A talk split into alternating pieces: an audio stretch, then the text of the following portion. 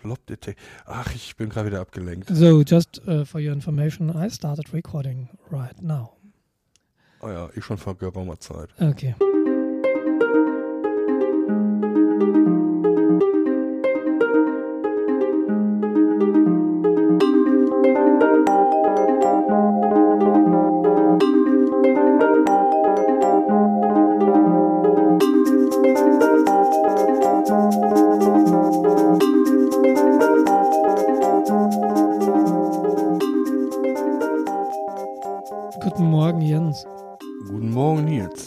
Es dir?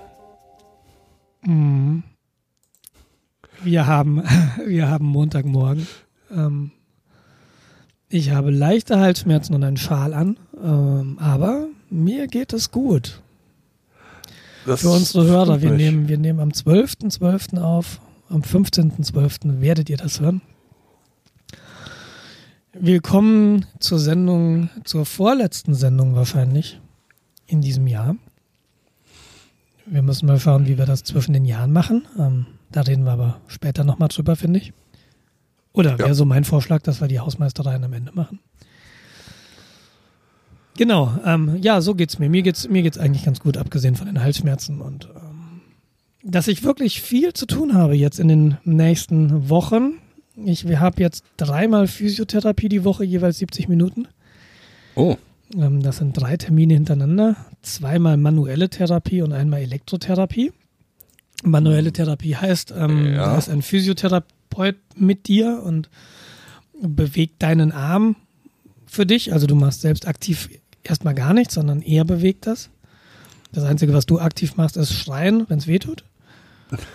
Dann hört er auf zu bewegen, beziehungsweise bewegt nicht mehr so weit. Ähm, das finde ich eine sehr, sehr spannende Erfahrung, denn ich habe so das Gefühl, der kann von außen, dadurch, dass er halt deinen Arm bewegt, kann der ganz andere Dinge machen, als du da selbst könntest. Das Okay. Ist, das ist eine, eine ganz spannende, spannende Erfahrung gerade, finde ich so. Ah, ah, der macht das, ah, der macht das so und so feingranular wie er von außen, wahrscheinlich auch, weil er Physiotherapeut ist und das einfach kann, ähm, würde ich mir das selbst nicht zutrauen. Das ist ganz spannend. Das geht 50 Minuten, also zweimal 25 Minuten. Und dann habe ich noch 20 Minuten Elektrotherapie. Das heißt, ich bekomme eine Elektrode, in meinem Fall an die Schulter und eine an Ellbogen. Und dann mhm. werden da Stromimpulse äh, durchgeschickt. Und zwar die pulsieren so. Das geht. Und dann wird das immer schneller. Und äh, es gibt so Phasen, wo sich das so anfühlt, als wärst du gerade auf einem Zweitakter Motorrad unterwegs. Und äh, das ist äh, auch ein sehr, sehr angenehmes Gefühl. Es tut nicht weh, aber du merkst schon, dass irgendwas an deinem Arm rütt- rüttelt. Also mhm. ich kenne das, ja. ganz super. Äh, Gefällt mir gut, muss ich sagen. Wenn du mal richtig Spaß hast, klebt dir das mal auf die Backen. Also Ähm, ich, Gesicht. Nee, ich klebe da irgendwie. nee, ich klebe da gar nichts rum. Das macht. Das machen Leute, die sich damit auskennen. Ja, ich habe ich hab eine Bekannte, äh, die hatte irgendwie permanent Schmerzen und so Geräte werden auch zur Schmerztherapie eingesetzt. Mhm. Und äh, auf irgendeiner Feier hatte sie halt auch das Gerät dabei, weil das war bei denen und äh, dann kam man mal auf die Idee, ja, hm, kann man sich das eigentlich auch ins Gesicht kleben? Mutprobe. Ja, geht. äh, das äh, ist sehr lustig. Tut Ja. weh, aber ist sehr lustig. Ja, ich, ich, äh, wenn du dir so überlegst, äh, da schicken sie Stromstöße durch deinen Körper und ich habe irgendwas im Milliampere-Bereich. Also ich hab's vergessen. Ich, das Ding hat eine Anzeige und ich habe drauf geguckt und das hat dann irgendwie irgendwas Milliampere gesagt. Ähm, äh, erstmal so die Idee, dass da Strom durch deinen Körper geschossen wird, finde ich doch eher seltsam. Also wenig Ja. beruhigend und ähm, funktioniert aber offensichtlich ganz gut, weil du damit halt jeden Muskel kriegst, auch wenn er ganz tief sitzt. Schauen wir mal. Ja, also im Grunde geht's ja nur darum, dass der Muskel reagiert. Und es geht ja nicht darum, dir Schmerzen zuzuführen. Genau. In diese ganze, diese ganze Physiotherapie bewegt sich eigentlich im schmerzfreien Bereich. Das heißt, eigentlich sollte ich keine Schmerzen haben. Als ich eben sagte, du schreist immer, wenn du Schmerzen hast, also das kommt nicht wirklich häufig vor.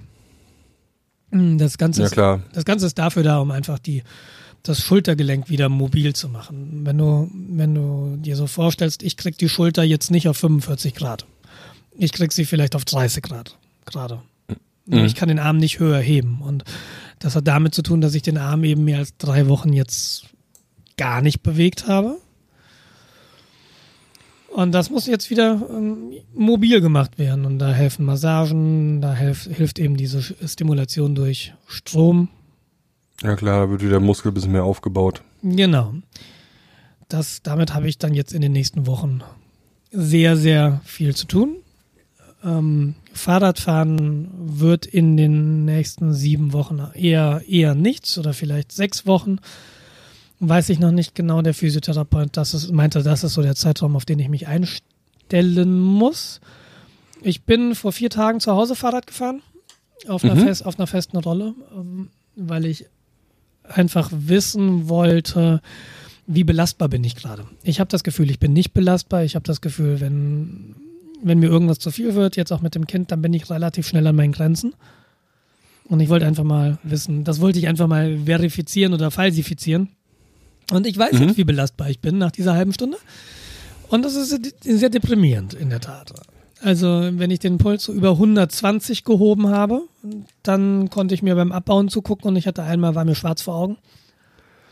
Ähm, mhm. Und das ist bei so einem Puls von 130, 140 irgendwie, ja, das habe ich meinem Physiotherapeuten erzählt und er meinte, ja, du vergisst, diese Operation, dein Körper braucht mehrere Wochen, bis er das verarbeitet hat.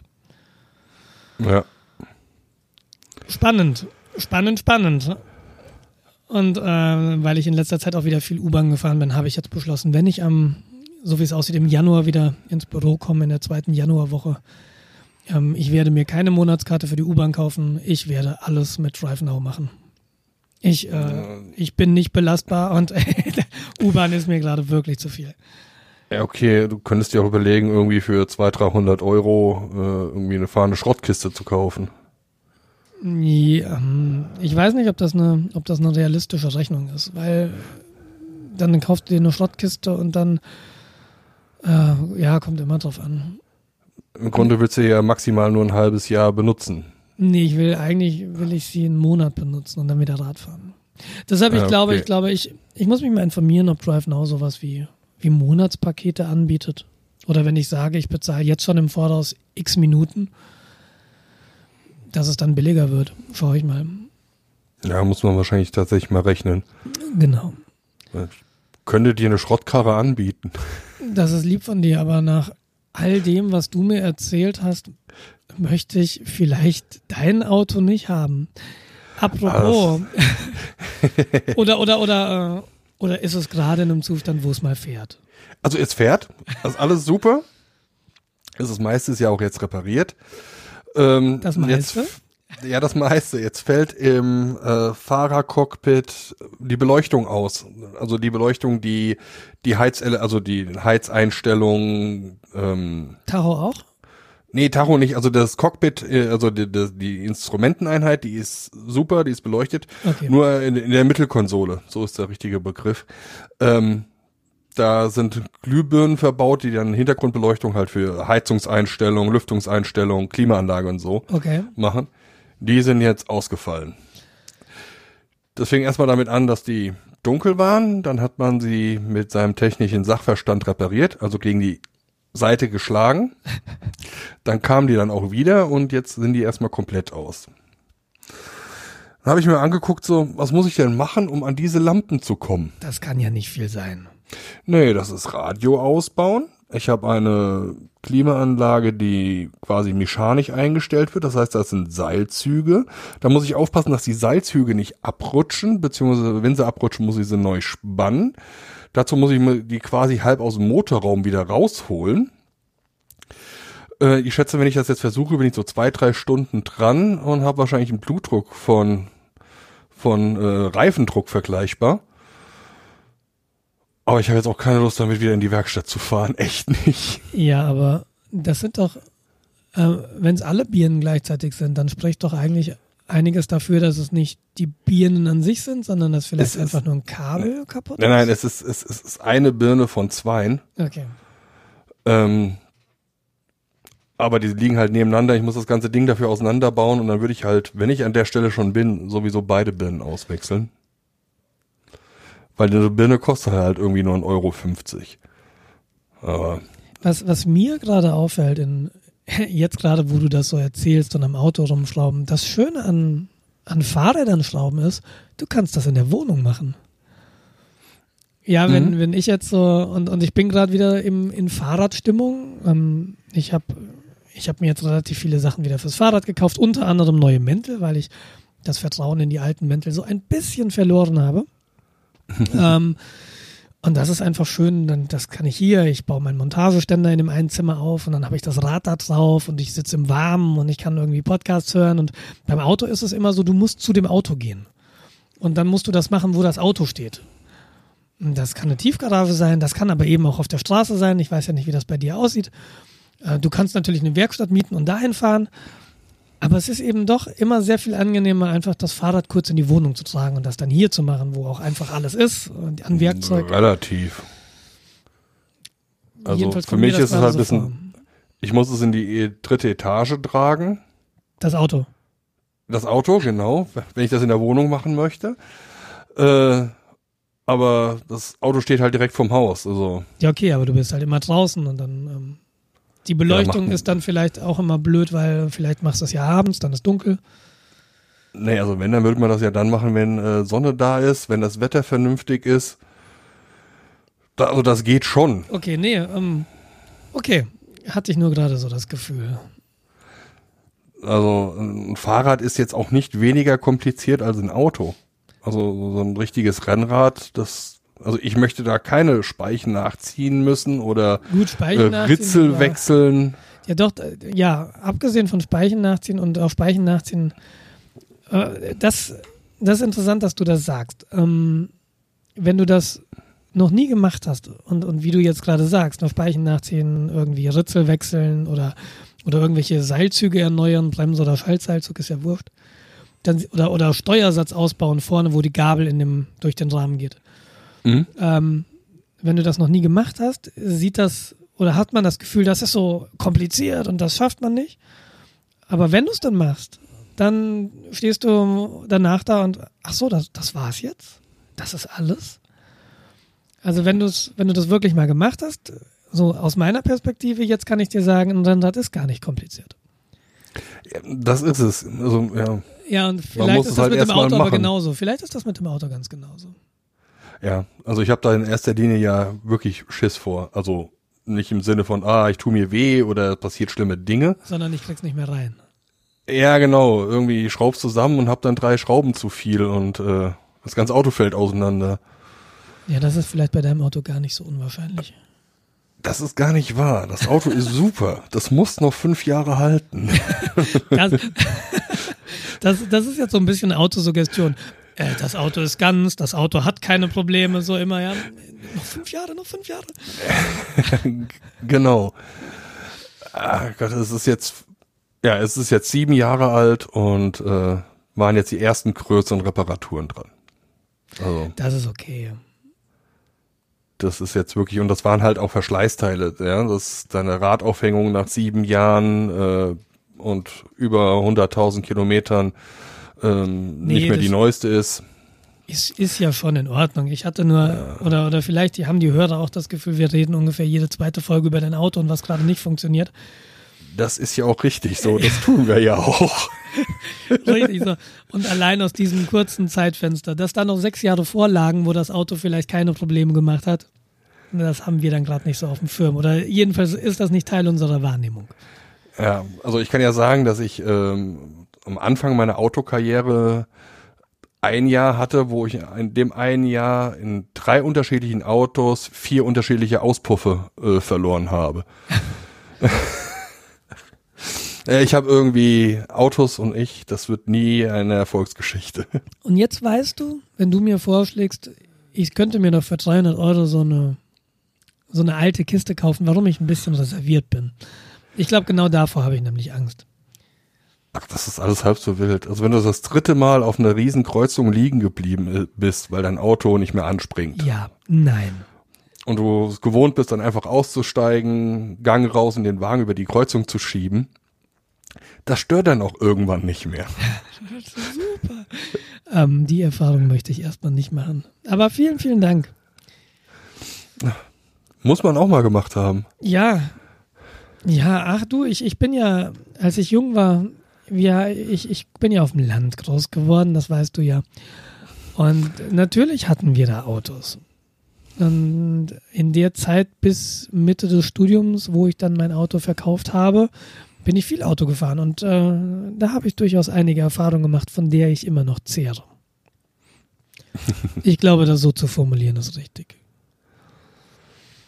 Ja. Ähm, ich hätte Lust auf einen Kaffee. Da kann ich dir einen Tipp geben. Hau rein. Also in der letzten Folge hatte ich ja gefragt, so stimmt, stimmt. hat, hatte ich gefragt, so ja, äh, wie macht ihr das denn, wenn ihr nur einen Kaffee haben wollt, ihr nicht so viel Kaffee trinkt? Es macht ja, also für mich macht es keinen Sinn, sich einen Kaffee-Vollautomat für 500, 600 Euro zuzulegen. Und äh, da hat sogar ein Hörer zurückgeschrieben. Nochmal vielen Dank dafür. Sein Vorschlag war, ja, hol dir einen äh, Porzellan oder einen Plastik-Kaffeefilter, Ja. also einen Mehrweg, setz den auf die Tasse, schütt Kaffee rein, schütt Wasser, heiß Wasser drauf und äh, dann hast du einen lecker Kaffee. Ähm, er hat es noch ein bisschen genauer ausdifferenziert, ein schönes Rezept hingeschrieben. Genau, ich habe, äh, ich bin bei diesem Rezept oder bei seinem Kommentar, der hatte irgendwas von Goldfilter, Goldschichtfilter, hat er erwähnt. Ja, Weißt du, was das ist? Ich habe das jetzt nicht, nicht nachgeschaut, aber ist das was ganz Besonderes? ich, ich meine, er meint damit, es gibt solche Metall ähm, Filter, die sind goldbeschichtet oder sieht zumindest goldbeschichtet aus. Ah, okay, also glaube kein nicht, dass das Papierfilter, sondern er meint Genau, so es ist-. Okay. Ist feinmaschiger, also sehr, sehr feinmaschiges ähm, Stahl- oder äh, Metallnetz. Platin. Genau. Also ich habe zum Beispiel einen äh, Edelstahlfilter. Ah, okay, du hast so ein Ding. Cool. Ja, ich habe mir das auf sein äh, Anraten habe ich mir das zugelegt. Nur äh, er hat, wie gesagt, er hat ein Rezept hingeschrieben, so 15 Gramm äh, Kaffeepulver, Wasser aufkochen. Ja, ähm, so arbeite ich nicht. Wie arbeitest du denn? Ja, so Pi mal Daumen geteilt durch Omas Geburtstag. Ich schütte Kaffee rein, äh, bis ich glaube, das ist ausreichend. Und schütte dann so lange Wasser rein, bis dann die Tasse voll ist. Okay. Mhm. Da mache ich keine Wissenschaft raus. Dafür habe ich dann auch sehr schön variierenden Kaffeegeschmack. Ist mal wieder spannend. Aber es funktioniert super. Also aktuell trinke ich sogar Kaffee so aufgebrüht. Und wie ist er? Ähm, aktuell ein bisschen wässrig. Äh, aber das liegt daran, dass ich eben zu faul war, den Kaffee auszutauschen und habe den äh, schon mal aufgebrühten Kaffee nochmal aufgebrüht. Ja. Das qualifiziert mich natürlich als Gourmet, ich weiß. Äh, ich, äh, das erinnert mich an einen Ex-Kollegen ähm, bei Fraunhofer, der mir dann irgendwann meinte, so, der stand in meinem Büro und verzog das Gesicht und hatte seine Kaffeetasse in der Hand. Das war irgendwann abends, glaube ich. Und er sagte nur, es ist keine gute Idee, kalten Kaffee in der Mikrowelle nochmal aufzuwärmen. Das ist so eine Liga. Ja, genau. Das könnte ich auch gemacht haben. Ja, äh, ja. Aber es funktioniert super. Äh, man spart ungeheuer viel Müll. Hm, das ist super, ja. Also du hast halt keine Papierfiltertüten. Du kannst wirklich eine Portion für dich alleine machen, bequem. Und das ist bei mir momentan sowieso ein, so ein halber Liter Thermosbecher. Mhm. Das ist dann schon sehr angenehm. Und man kann es ähnlich machen wie mit Tee. Man kann so eine Art Ritus etablieren. Du musst ja, du kannst ja nicht auf einmal einen halben Liter Wasser in den kleinen Filter schütten. Mhm. Man muss halt nach und nach schütten. Und das kannst du halt auch ein bisschen ritualisieren. Dann hast du so eine Teezeremonie mit Kaffee. Den halb drei Kaffee. Ja, oder den 5.30 Uhr Kaffee zum Wachwerden. Stimmt. Ja, inter interessant. Ähm, ich hatte ja auch erwähnt, von wegen Siebträgermaschine, dass ich darüber mal nachgedacht habe. Mhm. Und ich war gestern bei einem, bei einem Freund, der hat sich so eine Siebträgermaschine gekauft. Ähm, gestern waren einige Leute da, also er hatte so eingeladen, so kommt doch mal vorbei, wir essen Kaffee und trinken Kuchen, so ungefähr. Mhm. Und äh, er fragte mich dann nach dem Kaffee und er gab mir einen Kaffee dann relativ schnell und äh, der schmeckte eigentlich ganz gut. Und dann fragte ich, ist das aus der Siebträgermaschine? Und dann fing er an zu lachen und meinte, nee, immer wenn ich viele Gäste habe, benutze ich die Maschine nicht. Weil er hat das einmal gemacht, da hatte er sie neu und da hatte er auch irgendwie sechs, sieben Leute zu Besuch. Und dann wollte jeder ein Cappuccino. Und er sagte, er war halt einfach zwei Stunden damit beschäftigt. Das ist wahrscheinlich ein bisschen übertrieben, aber eine signifikant lange Zeit damit beschäftigt, immer wieder diese, dieses Espresso, diesen Espresso zu machen für den Cappuccino. Und wenn du das siebenmal hintereinander machst, dauert das halt. Da würde ich dann den Gästen zeigen, wie das funktioniert. Ja, genau. Und dann hier, da, da steht die Maschine, bediene Genau. dich. Ja. Weil das skaliert viel besser. Das kann sein. Ähm, ich persönlich habe so eine Siebträgermaschine noch nie selbst bedient. Also ich könnte mir vorstellen, dass das nicht so wie, so ein Vollautomaten ist, da drücken, dann kommt Kaffee raus. Ähm, weiß ich aber nicht. Ähm, Ja, du musst Klingt- wahrscheinlich vorher erstmal Kaffee mahlen, in den Siebträger rein, dann ja, in die Arretierung rein arretieren. ja, genau. Ähm, ja, klingt aber nach einer validen Idee. Hm. Ich lade mich irgendwann demnächst nochmal bei ihm ein und dann möchte ich gerne mal aus dieser Maschine einen Kaffee probieren. Gib mir mal bitte eine Kaffeeschulung. Ich habe eine Kaffeeschulung gehabt und zwar in Marburg noch. Wir Mhm. hatten ähm, ein ehemaliger Arbeitskollege, damals aus Marburg an der Uni, hatte Geburtstag und sein Bruder hat ihm ein Kaffeeseminar geschenkt. Cool. Und er hat rumgefragt, also beide Brüder waren bei uns in der Arbeitsgruppe und deshalb, wir waren Kollegen alle. Und da hieß es, äh, wer will mitkommen? Kai macht halt dieses, Kai hat dieses Seminar geschenkt bekommen und es wäre halt cool, wenn noch Leute, die Lust hätten, wenn die noch mit, mitkommen würden. Ähm, machen wir uns einen netten Samstagnachmittag, war es, glaube ich. Ja, haben wir gemacht und seitdem bin ich sehr sicher, dass ich, was Kaffee angeht, eher auf der Anwenderseite stehe. Mhm. Also ich werde nie so der Kaffee-Nerd, der sich dann damit auseinandersetzt, wie heiß der Kaffee gebrüht werden muss, äh, wie viel Bar in der Brühgruppe vorhanden sein muss an Druck. und das haben wir da alles gelernt. Und da habe ich auch gelernt, dass auf jeden Fall Kaffeetassen vorgewärmt werden müssen. Das war eine ganz spannende Erfahrung. Wir haben Kaffee getrunken, gleiche Bohne, gleiche Röstung, gleiche Zubereitung. Einmal aus einer Tasse, die vorher vorgewärmt wurde und einmal aus einer kalten Tasse. Und wenn du das direkt im Vergleich trinkst, fällt dir auf, dass der Kaffee in der kalten Tasse viel, viel bitterer ist. Aha, okay. Und deshalb, Kaffee aus vorgewärmten Tassen ist ein, schmeckt weicher. Und das ist auch der Grund, warum du bei vielen großen Kaffeemaschinen in Kaffeebars äh, oben diese Ablage hast, auf der die Kaffeetassen auf der Maschine stehen. Die Ablage ist nämlich warm und dadurch werden die Tassen vorgewärmt. Warte mal ganz kurz. Ja.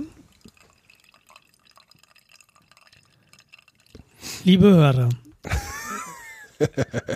der Jens hat sich ein 10 Meter Verlängerungskabel für sein Headset gekauft und befindet sich gerade auf der Toilette.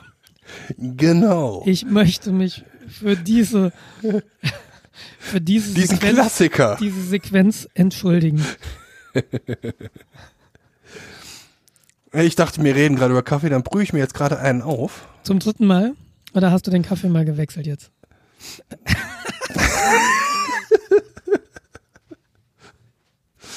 Und gleich im Hintergrund. Alles. Ja, genau, ich das Wasser ist mittlerweile kalt. Aber ich besitze gar keine Mikrowelle. Was Ja. jetzt, du hast einen ganz großen Vorteil. Ich musste jetzt in die Küche gehen und müsste meine Bialetti befüllen. Äh, Aber ich habe, glaube ich, jetzt sowieso keine Lust auf einen Kaffee. Das ist nämlich immer spannend. Immer wenn es mir gesundheitlich nicht so super geht oder ich Halsschmerzen habe, habe ich überhaupt kein, keine Lust auf Kaffee. Hm, okay, Da trinke ich lieber einen schwarzen Tee. Verständlich. Ich will halt gerade noch so ein bisschen wach werden. Aber wenn du das Szenario hier anguckst, ich habe hier eine Thermoskanne, die ist so mit eineinhalb Liter heißem Wasser gefüllt, also jetzt nur noch einen halben Liter. Und ähm, ja, und hab, hab hier so einen Filter rumstehen. Und du kannst jetzt quasi dreimal aufbrühen, ohne aufzustehen. Genau. Ja. Ich meine, ich habe auch das Kaffeepulver hier. Ich könnte wechseln, nur ich habe hier kein, keine Möglichkeit, den Kaffee sinnvoll zu entsorgen. Ja. Ich glaube, wenn ich den auf den Boden schütte, dann mache ich mir mehr Arbeit als es- Es macht. Strandfeeling so ein bisschen. das kribbelt so schön zwischen den Zähnen. Wenn dieses, Ugh. wenn dieses weiche Kaffeepulver sich zwischen deinen Zehen. Ja, vor allem ist es ja noch so schön drückt. warm. Das, Das ist so. wie, Ja, ja, genau. Ich wollte, Warmer Sand. Hast du mal mit einer Katze zusammengelebt? Ja. Bist du einmal nachts barfuß in einen Kotzehaufen von einer Katze getreten? So ähnlich muss sich das anfühlen. Also mein Szenario war eher so Südseestrand, Wasser warm, Sand warm, sehr schön. Aber Katzenkotze, ja, passt auch. Ach, Wir haben jetzt für für sehr viele Leute haben wir jetzt diverse Urlaube versaut. ich bin mir nicht so sicher. Ja, jedenfalls werde ich mir, glaube ich, nach, nach der Aufnahme hier mal einen Tee machen. Ja, das ist der Vorteil.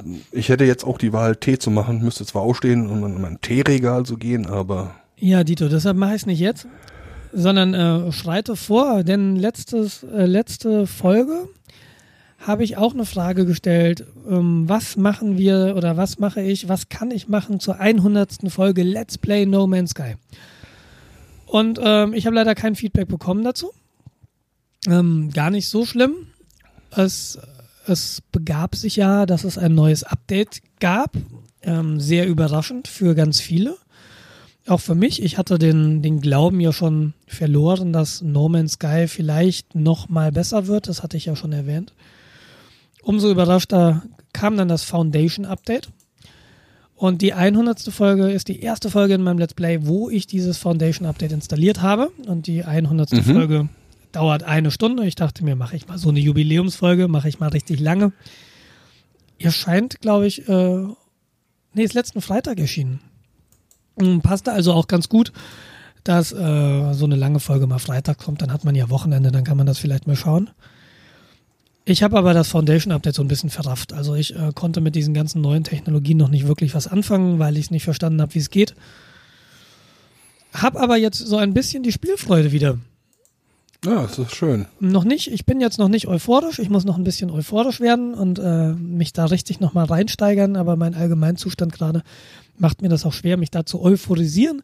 Aber die Spielfreude ist wieder da. Ich habe wieder Motivation, noch ein paar Folgen zu machen, was ich sehr gut finde. Das ist mir ja so abhanden gekommen im Bereich Folge 80, 90, weil dann irgendwie das Repetitive und es kam nichts Neues mehr. Und deshalb kam das Foundation Update spät, aber für mich immer noch zu einem richtigen Zeitpunkt. Mhm. Genau, und ähm, im Rahmen des Foundation Updates habe ich dann, ähm, weil ich so begeistert war, in Technik investiert. Ja, ganz kurz noch. Ja, Das Foundation Update, äh, muss man dafür noch mal was extra zahlen Nee. oder ist das okay, Nee, das, das ist ist- wirklich dann so ein Update ohne Bezahlung. genau, das Sehr kommt, schön. das kommt übers, über, ähm, um es ganz kurz zu erwähnen. Ähm, du kannst jetzt Basen bauen. Du kannst also ähm, auf einem Planeten äh, eine Basis, die du kannst du nicht von Anfang an selbst bauen, das hatte ich nicht verstanden, ähm, sondern du musst eine bewohnbare Basis erstmal finden. Mhm. Und die kannst du dann übernehmen und diese Basis kannst du dann erweitern. Da kannst du neue Räume dran bauen, da kannst du Gänge dran bauen, da kannst du Terminals reinbauen und dann deinen eigenen Kram entwickeln. Okay. Ähm, das ist ein ganz großer Punkt des Spiels. Und der zweite Punkt, du kannst dir Raumfrachter mieten. Ähm, Im Spiel waren von Anfang an sehr, sehr große Raumfrachter immer vorhanden. Du konntest nur nicht, nur nicht wirklich was mit denen machen. Du konntest sie angreifen, dann hast du aber Ärger gekriegt. Und ähm, in diesen Raumfrachterflotten gibt es jetzt immer einen Raumfrachter, den du betreten kannst. Da kannst du hinfliegen und dann ist das wie so eine Raumstation. Dann dockst du an und diesen Frachter kannst du mieten. Und er dient dir dann als ähm, Lager für Rohstoffe. Äh, er reist immer mit dir, im Gegensatz zur Basis. Eine Basis befindet sich auf dem Planeten. Mhm. Und so ein Okay. Raumfrachter, wenn du das, wenn du das äh, System verlässt, das Sternensystem, ist der Raumfrachter immer bei dir. Da kannst du Mineralien einlagern. Und du kannst auch in diesem Raumfrachter Räume bauen und auch Terminals bauen für Spezialisten. Das Mhm. kannst du bisher machen und sie sagen, ähm, dieses Update, deshalb heißt es Foundation Update, wird die Basis bilden für weitere Erweiterungen, die später kommen werden. Was auch immer das sein mag. Okay. Ganz wichtig noch, das hatte ich bisher mh, noch nicht erwähnt, es gibt zwei neue Spielmodi bei No Man's Sky. Das, der, das, der einzige Modus, den du bisher spielen konntest, war, du startest auf einem Planeten, dein Raumschiff ist kaputt, du musst das erstmal reparieren und dann fängst du an, die, Galaxis, die, Galaxien zu, die Galaxis zu erkunden. Ähm, es gibt zwei neue Spielmodi. Das eine ist der Kreativmodus.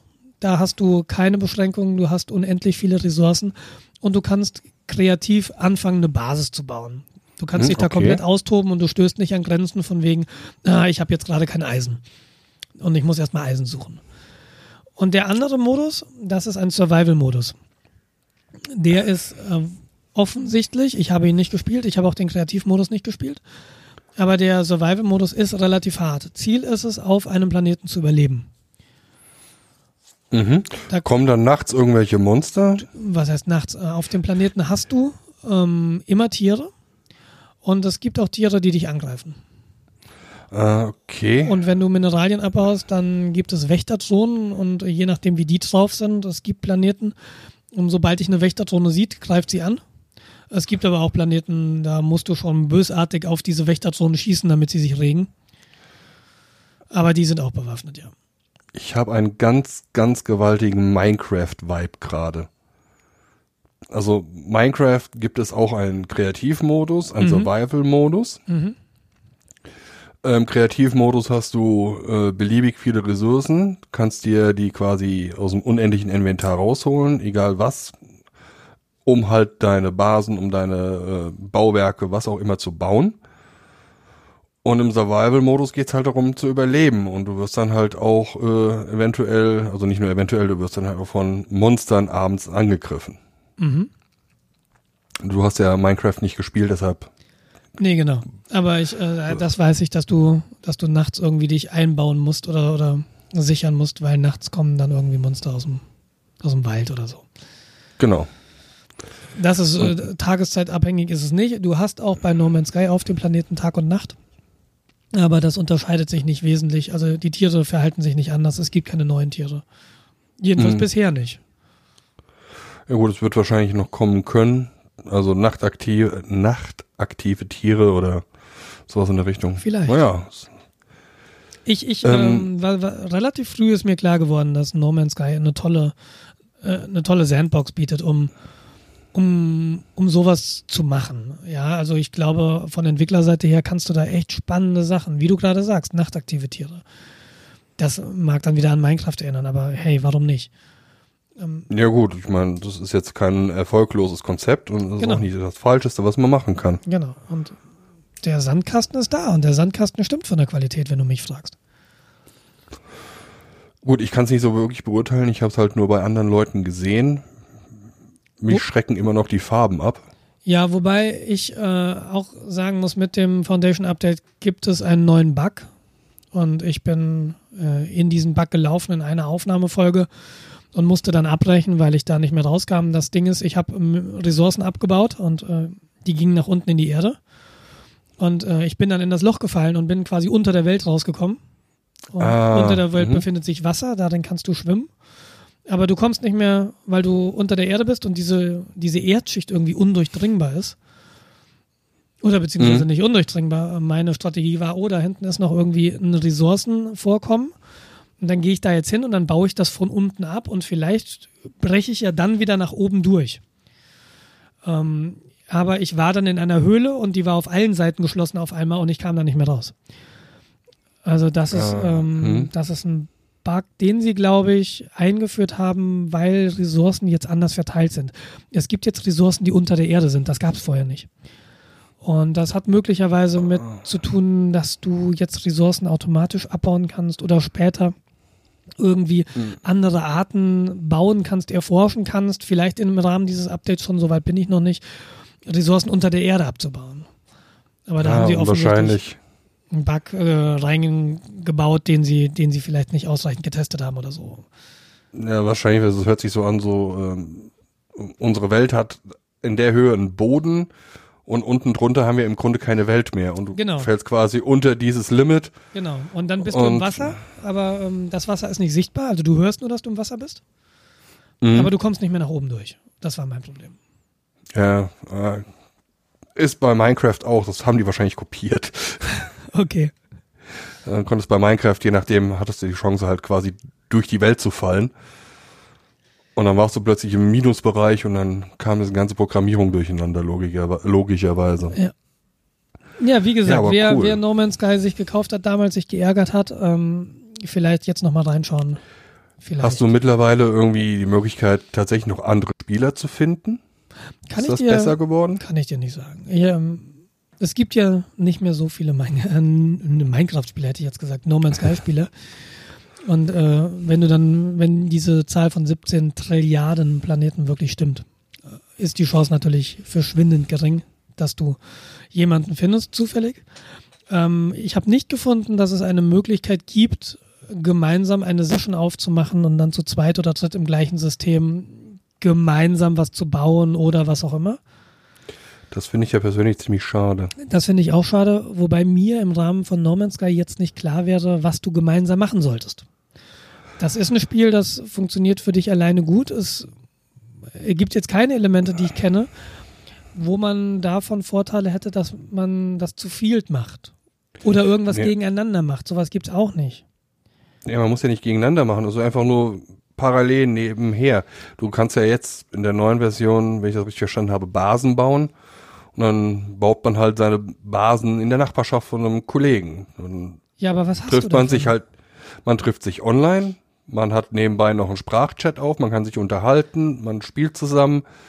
Ähm, das ist halt sowas Soziales. Naja, dann, dann kannst du auch einfach ähm, dich in einem normalen Chat treffen und ohne dieses NMS-Geraffel nebenbei. Also dieses, Ja. du musst nicht spielen dabei, du kannst dich auch im Teamspeak verabreden. Ja, genau, aber du willst ja auch spielen. Ja, Und aber dann, ey, äh, Nils, guck mal, was ich hier für eine geile Basis aufgebaut habe. Oh ja, cool. nee, Äh, guck mal, was ich gemacht habe. bin ich mir nicht sicher, ob das funktionieren wird. Ich, ähm, weil das ist Man- so wirklich ein Nebenher und ein, wenn ich mit jemandem zusammen spielen möchte, dann gibt es bessere Spiele, wo man, weiß ich nicht, vielleicht was gegeneinander machen kann. Beispiel Mario Kart oder Formel 1 oder, oder meinetwegen Wrestling. Ja, aber so nebenher bauen, um irgendwie alle zwei Stunden mal rüber zu laufen und mir die, die neueste Erweiterung deiner Basis anzugucken, das trägt nicht, glaube ich. Das trägt nicht über Doch. eine lange Zeit. Also, so haben wir jahrelang Minecraft gespielt. Wir haben dann mir- gemeinsam, haben wir dann angefangen, äh, Bahnstrecken untereinander aufzubauen, äh, Tunnelgänge aufzubauen. Das war, jeder hat quasi für sich gespielt, aber man hatte, man konnte miteinander reden, Spaß haben, Okay. Sachen ausprobieren. Ne, vielleicht, vielleicht kommt sowas in der zukünftigen Erweiterung. Das könnte ich mir wirklich vorstellen. Wäre auch Ja. schön. Wäre auch schön. Dann würde ich zusammen mit den anderen zehn No Man's Sky-Spielern auf diesem Planeten mich nochmal treffen.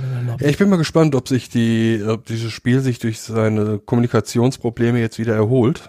Also nicht durch die Kommunikation, sondern die dadurch ausgelöst wurden. Ja, ja, ich, ich, ähm, ja, ich kenne die Zahlen jetzt nicht. Ähm, weiß ich nicht. Warte, ich. Ja gut, reelle, reelle Zahlen wirst du wahrscheinlich nicht finden. Ne, du kannst bei Steam kannst du gucken, wie viele Leute gerade im Spiel sind. Ah, okay.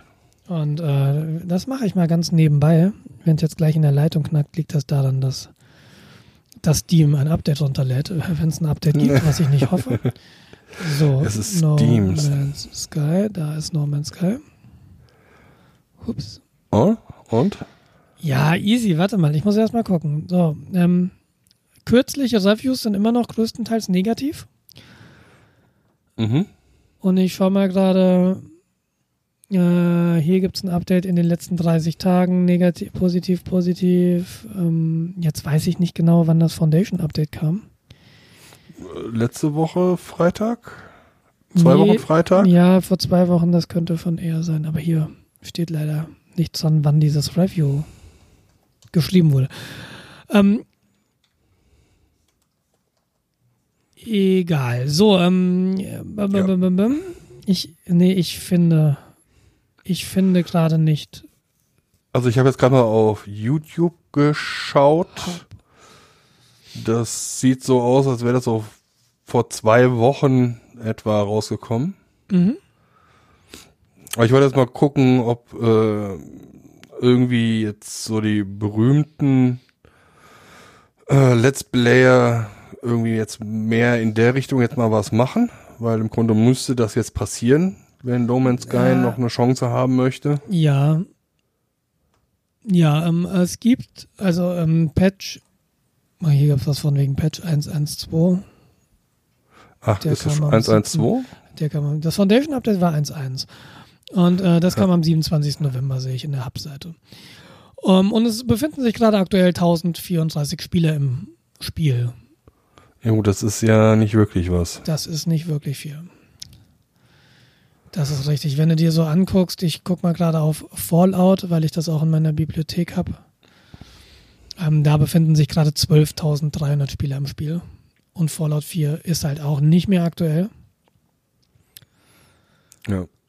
Und also ich schaue jetzt nicht, was Elite Dangerous gerade hat, weil dazu müsste ich den kleinen starten und der will dann updaten. ja, GTA 5 hat 37.600 ungefähr im Spiel. Ja. Also Es sind ein paar Order mehr. of Magnitude mehr. Ja. Ja, aber wie gesagt, ähm, mal, mal gespannt. Mal gespannt, was da so passiert. Aber ich habe ja erzählt, dass ich mir vor lauter Freude ähm, Mikrofon, nee, Technik gekauft habe. Ja, genau. Und- Sprichst du da jetzt gerade rein? Ich, ich spreche da gerade rein und ich ähm, hoffe, dass man den Unterschied nicht zu sehr hört. Aber man kann schon hören, wenn ich mit dem Mund etwas weiter vom Mikrofon weggehe, werde ich leiser. Und das hat damit zu tun, dass ich gerade nicht mit einem Headset aufnehme, sondern mit Ich- einem externen Mikrofon. Ich hoffe, äh, Auphonic regelt das jetzt nicht passend. Das hört mich der Leute, werden die Leute das mich keinen Unterschied hören. Ja, ähm, ich, äh, also ich, ich bin gerade leiser geworden oder ich sollte leiser geworden sein. Genau, und ähm, ich habe so ein bisschen drum geschaut und es gibt da, äh, du kannst eine ganze Wissenschaft machen. Ähm, was mich bei dem Headset, ich liebe dieses Headset und ich habe es auch gerade auf. Ich benutze aber nur ähm, die Lautsprecher in diesem Headset gerade, nicht das Mikrofon. Ich liebe dieses Headset. Das Headset ist ziemlich gut, das wir haben. Es ist super bequem. Es hat eine sehr hohe Tonqualität, aber wenn, wenn du klickst, also ich weiß nicht, Auphonic macht das vielleicht raus, aber wenn du im Hintergrund irgendwie deine Maus klickst, höre ich das. Wenn du irgendwie Wasser in ein Glas einschenkst, was auf deinem Tisch steht, höre ich das. Mhm. Das heißt, dieses Mikrofon nimmt relativ viel Töne auf, die im Raum um dich gerade stattfinden. Das. Um, das hat mich ein bisschen gestört. Ich wollte nämlich, und bei Let's Plays habe ich das Problem, dass ich zwischendurch mal trinken will. Und das wollte ich aber nicht im Let's Play haben. Äh, eine Strategie, wie du das machen kannst, ist, du nimmst äh, ein Mikrofon, das du sehr nah an den Mund bringen musst, um da reinzusprechen, ähm, damit dir der Ton gut ankommt. Mhm. Dieses Mikrofon nimmt dann keine, keine Umgebungs- oder nur sehr, sehr wenige Umgebungsgeräusche überhaupt auf.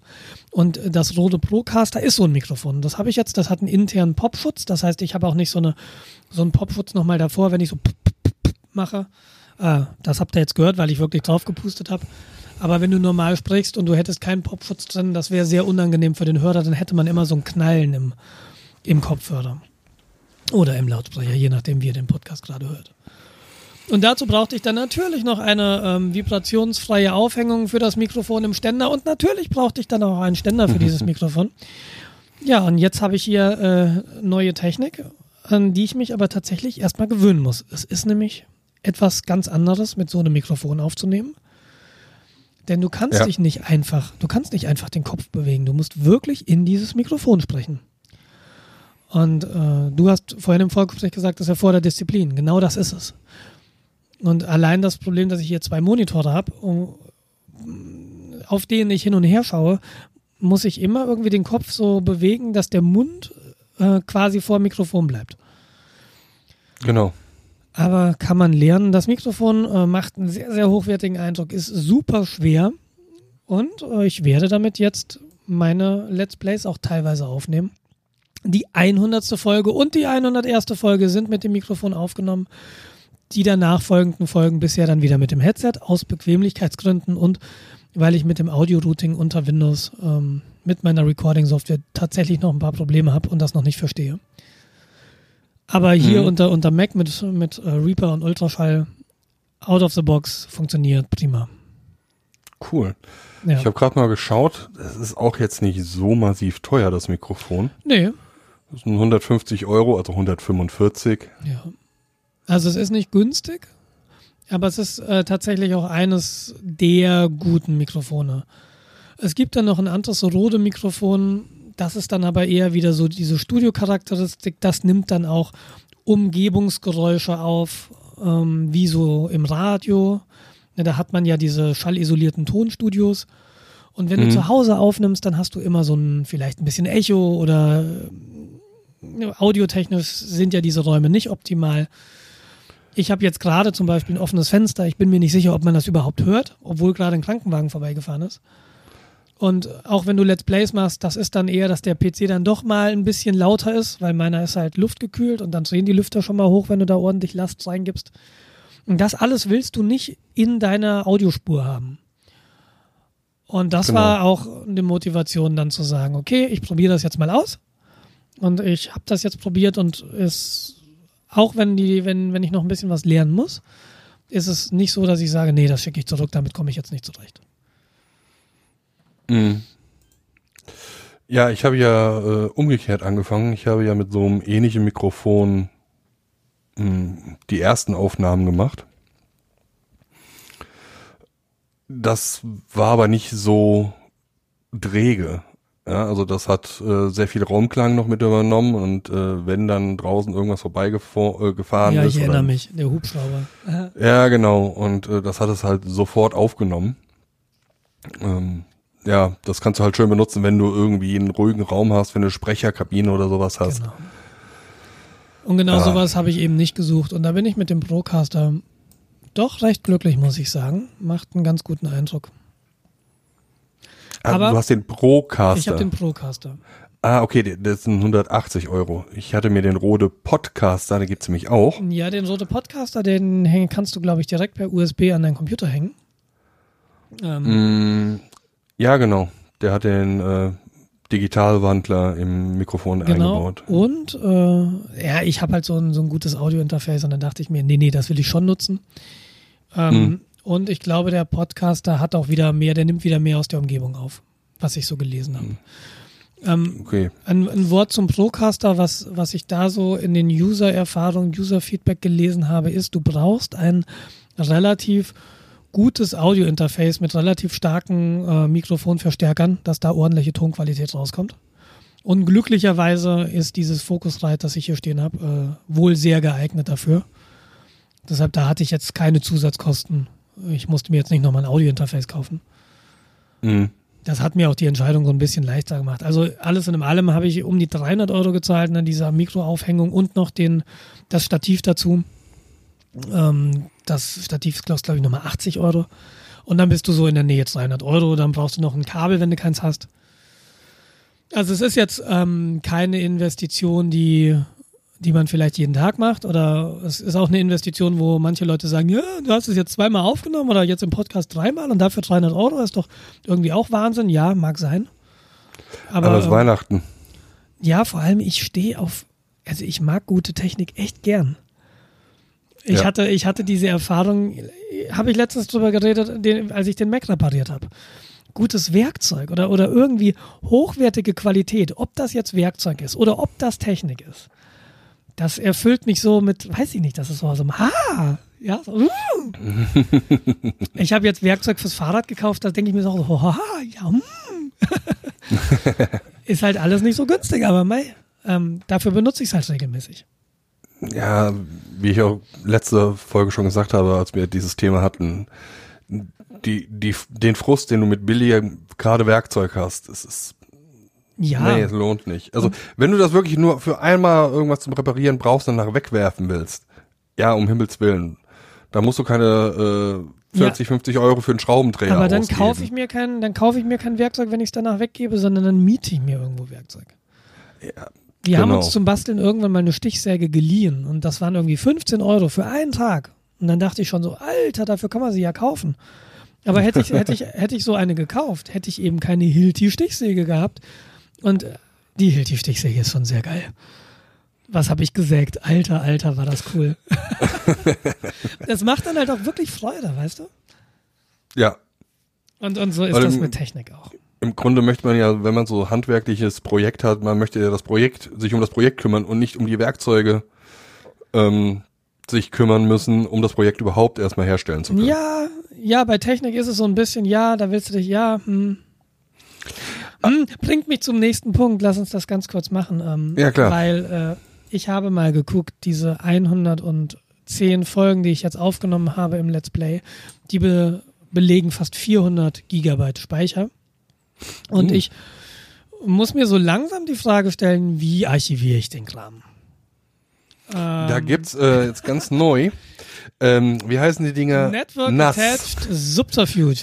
Ähm, ich, ich bin, das ist ja ein längeres Thema. Und ich habe mich auch wieder schlau gelesen. Und um Himmels Willen, ich bin kurz davor, eine Vernunftentscheidung zu treffen. Wie konnte das passieren? Es, noch ist es nicht passiert. Noch ist es nicht passiert. Ähm, also, wa was will ich? Ich bin ja mittlerweile davon weg, diesen Dual Xeon und äh, äh, als Free NAS selbst aufzubauen als NAS. Mhm. Sondern ich habe mich eigentlich dafür entschieden, ich möchte was Fertiges kaufen. Und dann bin ich auch eigentlich relativ sicher, dass es ein Synology-Gerät wird. Ich denke mir, es ist eine gute Idee, wenn ich so viele Festplatten einschiebe wie möglich habe. Denn vier sind irgendwann voll. Und wenn vier voll sind und du willst es erweitern, hast ein Problem. Ja. Was ist mit fünf? Fünf ist nicht wirklich viel mehr als vier. Also reden wir über acht. Acht ist eigentlich schon ganz okay. Aber es gibt noch einen Zwölfer. Und das Zwölfer sieht optisch hübscher aus. Das Problem ist, der- warte mal, das Problem ist, dass sie das 12er in der Prosumer-Reihe äh, dieses Jahr nicht aktualisiert haben, sondern letztes Jahr. Und das Gerät kostet ohne Festplatten 1200 Euro. Was sie aktualisiert haben, ist ein Profi-Gerät mit 12 Einschieben. Das kostet allerdings 2000 Euro. Das ist also out of scope. Und auch eigentlich 1200 Euro sind auch out of scope. Wenn du dir überlegst, das 800er, äh, das 8-Bay-Gerät kostet 800. Also du kannst ungefähr sagen, pro Festplatteneinschub 100 Euro. Ja. Deshalb bin ich jetzt eigentlich kurz davor, das 8er haben zu wollen, aber das 8er wurde auch dieses Jahr nicht aktualisiert. Was dieses Jahr aktualisiert wurde, war das 4er. Ähm, und da denke ich mir jetzt fast, naja gut, also ein Vierer, vielleicht, vielleicht rede ich mir auch ein, dass ich zu viel Speicherplatz brauche, aber mit einem Vierer, wenn du da 10 Terabyte Festplatten reinhängst, hast du in einem RAID 5 immer noch 30 Terabyte zur Verfügung. Natürlich formatiert nicht ganz, da bist du vielleicht bei 27 Terabyte. Das hört sich auch eigentlich noch echt viel an. Das ist auch viel.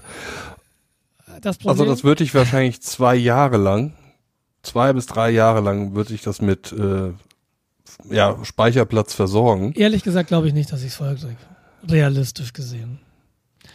Wie viel Gig hast du jetzt? 400, hattest du gesagt? 400 Gigabyte, genau.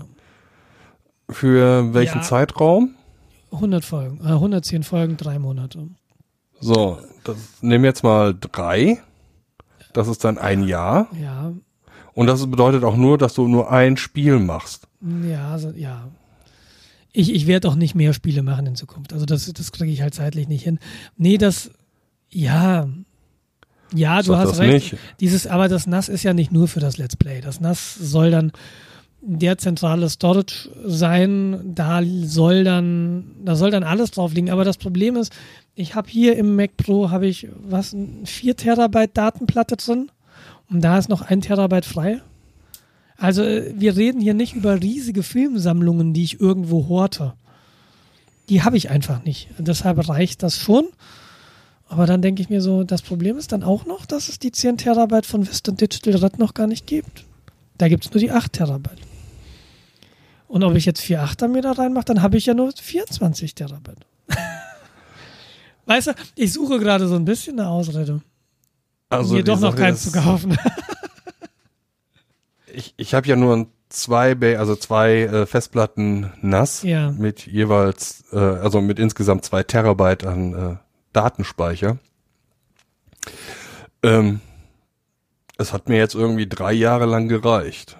Ja, das. Und ich habe da halt auch Filmsammlungen drauf. Okay, Ich habe da meine Musik drauf. Okay, die Filmsammlung nicht mehr, die habe ich jetzt letztens runtergeschmissen, weil ich für Backup lieber mehr Platz haben wollte. Genau.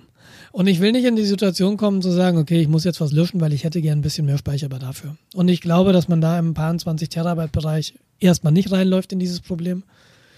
Aber Genau. ich würde ungefähr äh, 6 Terabyte bis 8 Terabyte erstmal reservieren für Backups. Weil, weil wir die einfach brauchen. Hier sind, hier sind vier Rechner, die da permanent Backups hinschieben würden. Das wäre so das eine. Ja, und dann bleiben halt irgendwie auch nur noch 16 Terabyte und so viel ist es dann tatsächlich auch nicht mehr. Aber ja, ach man, ich weiß doch auch nicht. Und du kannst ja auch immer noch weiter erweitern. Das hat ja noch den Vorteil, äh, in, in, in zwei, drei Jahren ist ja auch die Technik besser geworden, schneller, mehr Speicher. Und dann willst du ja sowieso ein Update machen. Ja, weiß ich nicht. Weiß ich nicht. Also ich, ähm, ich, ich hätte Weil- natürlich gern schnelles NAS mit viel RAM und andererseits denke ich mir, hör mal, das Einzige, für was du dieses NAS wirklich benutzt, ist Speicher. Du machst da keine Virtualisierung drauf, du machst da keine Webcams drauf, du machst da keinen Mail-Server drauf. Was die ja alles Ist- können, das interessiert mich alles nicht. Ich will einfach ein Share, wo ich mit Windows und Mac-Rechnern drankomme, wo einfach alles drauf liegt, wo Software drauf liegt, wo Backups drauf liegen, wo Musik drauf liegt, wo, ja, eben Backups drauf liegen, Videos, die ich selbst mache, sowas. Mhm.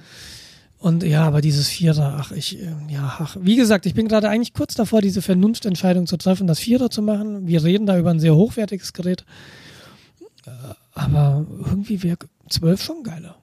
Ja, aber dann ist auch, die andere Sache ist dann auch wieder die Größe. Also wirklich die physikalische Größe. Ja, ich weiß. ich glaube, das 12er, das äh, ist noch nicht 19 Zoll, oder? Nee, nee, nee. Wir reden nicht von 19 Zoll, wir reden von etwas, das du ins Wohnzimmer stellen kannst, was sehr leise ist. Also ähm, Lautstärke ist sehr, sehr wichtig in meinem Kontext und ich brauche ein sehr leises Gerät. Ja. Dann würde ich tatsächlich eher wirklich zum ähm, Vierer tendieren. Das ist dann irgendwie auch Du weniger bist mir keine große Hilfe. Ja, tut mir leid. Tut mir leid. Dann darfst du halt nicht so was Konservatives wie mich fragen. Ja, ach, ach Mann. Ja, Aber- ja, ich, ich, ich, ich glaube, ich warte jetzt tatsächlich erst nochmal ab. Irgendwann müssen sie das Update für das 8er bringen und das 5er. Und äh, dann mache ich, glaube ich, davon abhängig, was da an Hardware drin ist, was ich kaufe. Weil ich meine, an den 300 Euro, das ist eine Mhm. Einmalinvestition. Ähm, ich gewinne dadurch quasi nochmal vier Laufwerksplätze, die ich ja von vornherein gar nicht bestücken muss. Aber ich kann halt irgendwie, wenn ich vier Festplatten in Achter mache, dann kann ich den Luxus leisten, immer ein Slot frei dazwischen zu lassen. Das heißt, ich habe, was Wärmeverhalten angeht, für die Festplatten ein ganz andere, ein ganz anderes Szenario. Bei dem großen Gerät hast du größere Lüfter drin. Größere Lüfter müssen nicht so schnell drehen. Ist ein Lautstärke-Ding. Weißt du, es sind, es sind diese Dinge, die da noch mit reingehen. Ja, ich kann ja nur von meinem, wie gesagt, kleinen Nass reden. Das Ja. ist schon ganz schön laut. Ja, Ja. glaube ich. Je kleiner, desto lauter, weil desto kleiner ist der Lüfter, desto schneller muss er drehen. Und ich glaube auch nicht, dass die äh, größeren Geräte viel größere Lüfter haben. Die werden mehr davon haben. Nee. Es gibt, ähm, das kannst du ganz deutlich sehen, das Vierer hat, glaube ich, 80 Millimeter Lüfter. Das ist die Größe, die du in PC-Gehäusen früher hattest. Mhm. Und das Achter hat, glaube ich, 120 Millimeter Lüfter. Also Okay. wirklich signi- signifikant anders. Und dann gibt es auch schon erste Anleitungen, okay, pass auf, die Lüfter sind nicht so ganz leise, die da drin sind. Folgende sind viel leiser. Und du kannst sie bei dem Vierer eben nicht selbst wechseln. Bei dem Achter kannst du sie aufklippen und einfach austauschen. Du kannst Mhm. sie auch bei dem anderen auswechseln, aber dann bist du diese lästige Garantie los. Und zumindest in den ersten zwei Jahren hätte ich schon gern mal irgendwie Garantie oder Gewährleistung. Ja, okay, das ist verständlich. Gerade wenn man da halt seine Backup drüber laufen lässt. Und was ich halt irgendwie auch noch, ähm, ich weiß aber nicht, ob das jetzt irgendwie eine Investition in eine zu ferne Zukunft ist. Wenn ich jetzt schon die Option hätte, in Zukunft eine Karte reinzustecken und dann 10 Gigabit Ethernet zu haben, ob das sinnvoll wäre oder nicht. Aber vermutlich wird man Gigabit Ethernet im Heimbereich sowieso noch einige Jahre haben und dann kaufst Die Frage eh ist, wie viel. Meter Netzwerkkabel hast du bei dich verlegt? Ja, noch nicht. Es lohnt ja noch nicht. Ich habe ja noch kein Nass. Ja, Ja, ja. Also ich weiß, dass mein, also mein NAS kann zum Beispiel äh, äh, Ethernet Tranking, also das, das kann zwei ja. äh, Ports zusammenlegen und virtuell wie einen wie ein Netzwerkkabel verwalten. Genau, das kann ich, kann können die Geräte halt auch genau. Das ist auch was sehr Schönes. Äh, hilft mir jetzt nicht. Ich habe nur eins angeschlossen. Aber im Grunde greift per Netzwerk, also per per Kabel, nur ein Rechner drauf zu. Deshalb ist das egal. Alles andere läuft dann über WLAN und da ist dann halt da das Bottleneck. Ja, das ist natürlich richtig. Wobei WLAN jetzt, jetzt zumindest nominell auf dem Papier schon deutlich schneller als ein Gigabit funkt. Ist natürlich die Frage, was wirklich durchgeht. Genau. Und vor allem habe ich halt relativ viele Geräte im WLAN. Also ja. Gut, die ziehen auch nicht permanent vom Nass, aber wie gesagt, ich ziehe dann sowieso erstmal Kabel vor. Ja, würde ich, ich würde auch gerne. Ich habe mir von diverse Gedanken gemacht, wie ich ein Kabel legen könnte, aber im Moment einfach keine gute Möglichkeit gefunden. Ja, gut. Vor allem, weil hier irgendwann auch nochmal ein Umräumen ansteht und dieses Zimmer hier wird das Kinderzimmer. Die Frage ist, wann das passiert und ob ich vorher noch ein Kabel ziehen werde, vielleicht nicht. Es ist alles noch nicht so ganz klar. Ja, so Einfach viel, Querverkabelung. So viel zu meinem, zu meiner Nassproblematik. Problematik. Aber was auf dem Nass könntest du ja auch noch äh, eine Firewall einbauen. Und dann könntest du darüber dein gesamtes Netz Adblocker mäßig betreiben. Ähm, ja, aber also Adblock Blocker, Adblock Blocker. Adblocker habe ich in meinem Browser.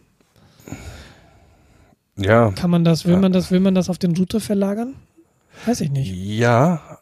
Funktioniert der Adblocker auch bei deinem i-Telefon? Ähm, Nein, tut er nicht. Doch, iOS 10 hat Adblocker drin. Kann sie runterladen. Ähm, Aha, okay. Aber die äh, auf Steffis iPhone gibt es keine Adblocker. Ist richtig. Ist richtig. Wir hatten jetzt aber das Problem, war das ein Adblocker? Na, ich hatte jetzt das Problem, dass wir, dass wir nach Ferienwohnungen gerade gucken. Mhm. Und äh, wenn du, wenn du auf so eine Webseite gehst, wir waren bei Fevo direkt um, und du hast, ich habe da Ghostery an, dann mhm. kannst du die Seite einfach nicht benutzen. Du siehst keine Bilder, du siehst keine Embedded Calendars, wann irgendwie gebucht werden kann. Das ist echt ätzend. Und da an der Stelle fand ich es halt ganz gut, dass ich in meinem Browser sagen konnte, okay, jetzt für diese Seite mach das mal kurz aus. Mm, okay. du, wenn du das irgendwo auf dem Router liegen hast, dann fängst du wieder an, oh, okay, wie kriege ich denn das jetzt ausgeschaltet? Aber okay, ähm, Adblocker macht ja durchaus Sinn. Wenn du, allein wenn du dir anguckst, was da für Tracker laufen und äh, wie viele von wo überall Daten Es ist so erschreckend, was gerade wenn du dir die Drecke anguckst, geh mal auf eine ganz normale Seite, wo du eigentlich nicht erwarten würdest, dass da mehr als irgendwie Google AdWords und äh, Analytics rumhängt. Ja, jede E-Commerce-Seite, ich schätze mal, das sind allein 30 Sekunden laden nur dadurch, weil die irgendwelche Drecker nachladen. Ja, wollen. so ungefähr habe ich das Gefühl auch, ja. So, und dann, äh, ich weiß nicht, ob du das mitbekommen hast. Jetzt äh, letzte Woche gab es einen äh, Exploit über, ähm, die, über diverse Ad-Netzwerke. Also auf gut Deutsch äh, wurde Schadsoftware über Werbebanner verteilt und die haben das regelrecht geschickt gemacht. Also, um jetzt mal kurz ein bisschen auszuholen, wie so ein, so ein Werbebannertausch funktioniert. Im Grunde werden da Grafiken, Flash-Animationen, mittlerweile auch HTML-Code und JavaScript ausgeliefert äh, von diesen Werbesystemen. Ja. Und diese JavaScripte werden häufig dazu benutzt, um Animationen in der Werbung zu erzeugen. Und diese Animationen kommen halt von demjenigen, der diese Werbung erstellt hat. So, das heißt, es werden von externen Seiten JavaScript-Code in die Seite, die du besuchst, geladen und können darauf aktiv werden. Okay. Normalerweise ähm, ist das gefahrlos, weil da wird ja einfach nur irgendwelche Pixel in dem Banner hin und her geschoben. Meistens laufen die Banner auch noch in sogenannten iFrames. Das sind quasi embeddete andere Seiten. Dann haben die Browser Sicherheitsmaßnahmen, dass du von diesem iFrame nicht auf den Hauptframe zugreifen kannst, um mhm. zum Beispiel äh, Preise optisch zu manipulieren und dann irgendwie Unfug zu treiben. Spannend. Das ist schon relativ sicher. Problem ist, wenn äh, diese JavaScript-Code trotzdem irgendwas Böses macht, die dann dafür sorgen, dass auf deine Festplatte ein ausführbar, eine ausführbare Datei geschrieben wird. Und sowas ist jetzt passiert. Das sind mehrere Probleme, die ineinander greifen. Normalerweise sollte es nicht möglich sein, dass der Browser auf deiner Festplatte irgendwas schreiben kann, was dein Computer ausführt. Ja. Aber durch Sicherheitslücken in sämtlichen Browsern, die In- immer wieder auftreten. In, ja, okay. In sämtlichen Browser? Ja, klar. Du wirst kein, du wirst keinen Browser haben, der nicht irgendwo so eine Lücke hat oder hatte. Und nur weil aktuell keine Lücke bekannt ist, heißt es nicht, dass es keine gibt. Nee, nee, richtig. Ich, ich dachte jetzt, ich fragte vor dem Hintergrund des Exploits. Also der funktionierte mit jedem Browser, dass irgendwie auf der Festplatte was lag, was dann ausgeführt werden konnte? Ich meine zumindestens die üblichen Verdächtigen. Alter Falter. Also das hat wohl ziemlich weit gestreut.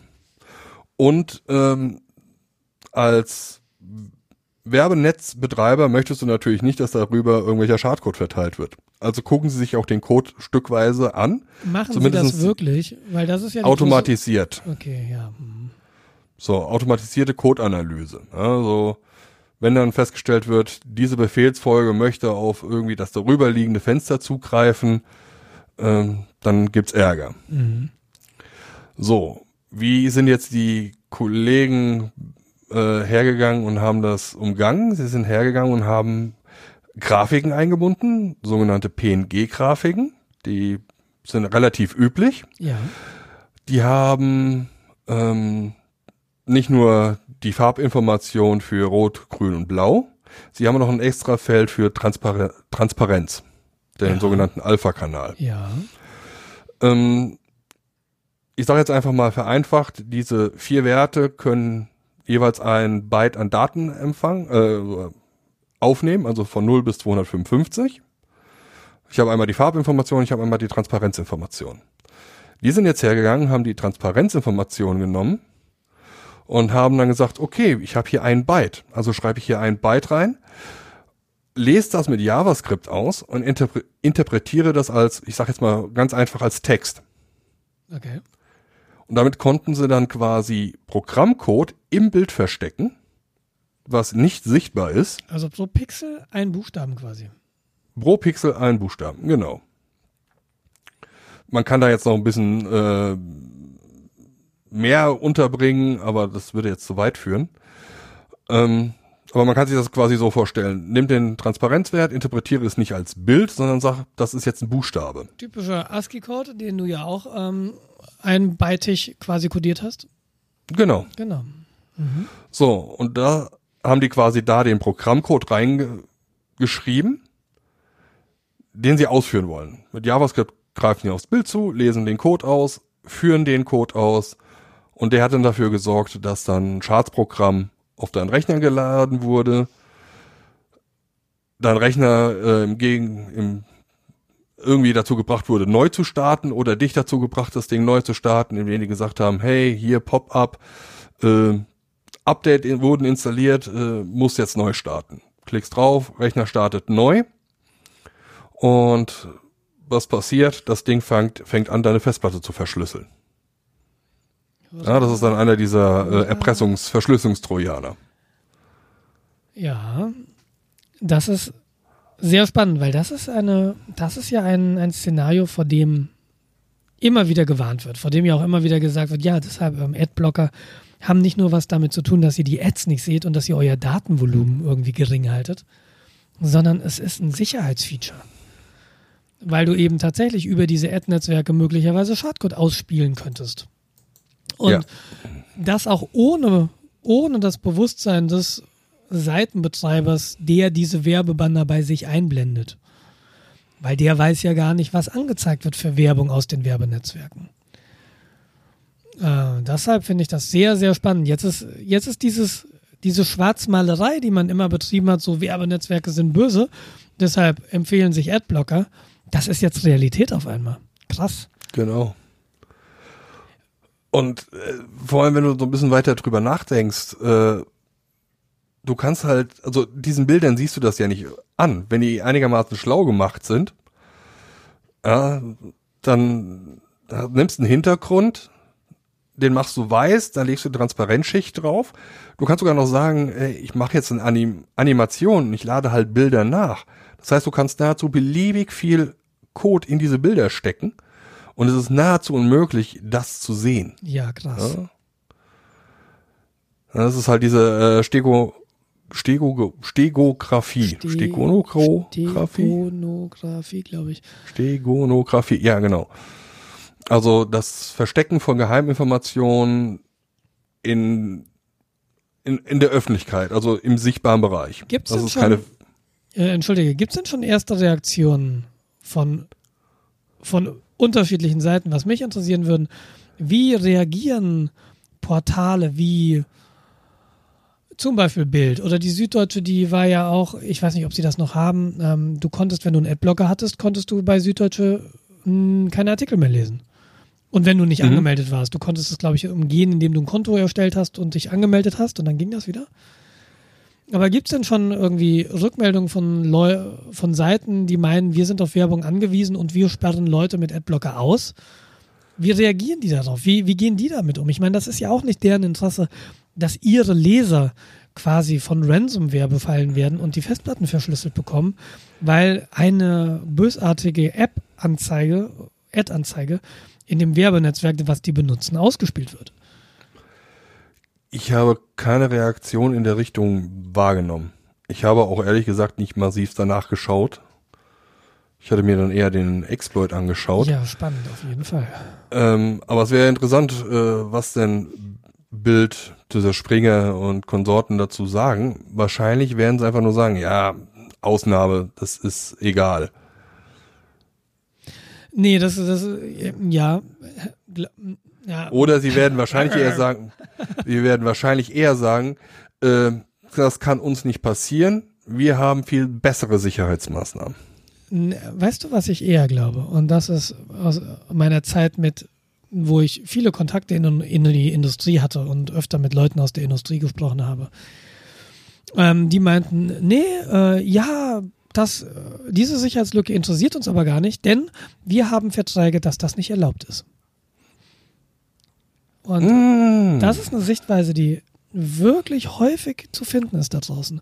Okay, wir sehen, das ist ein Problem, aber wenn es ein Problem gibt, hey, wir haben einen Vertrag. Und Ja, dann verklagen verklagen wir den Leute. jeweils anderen.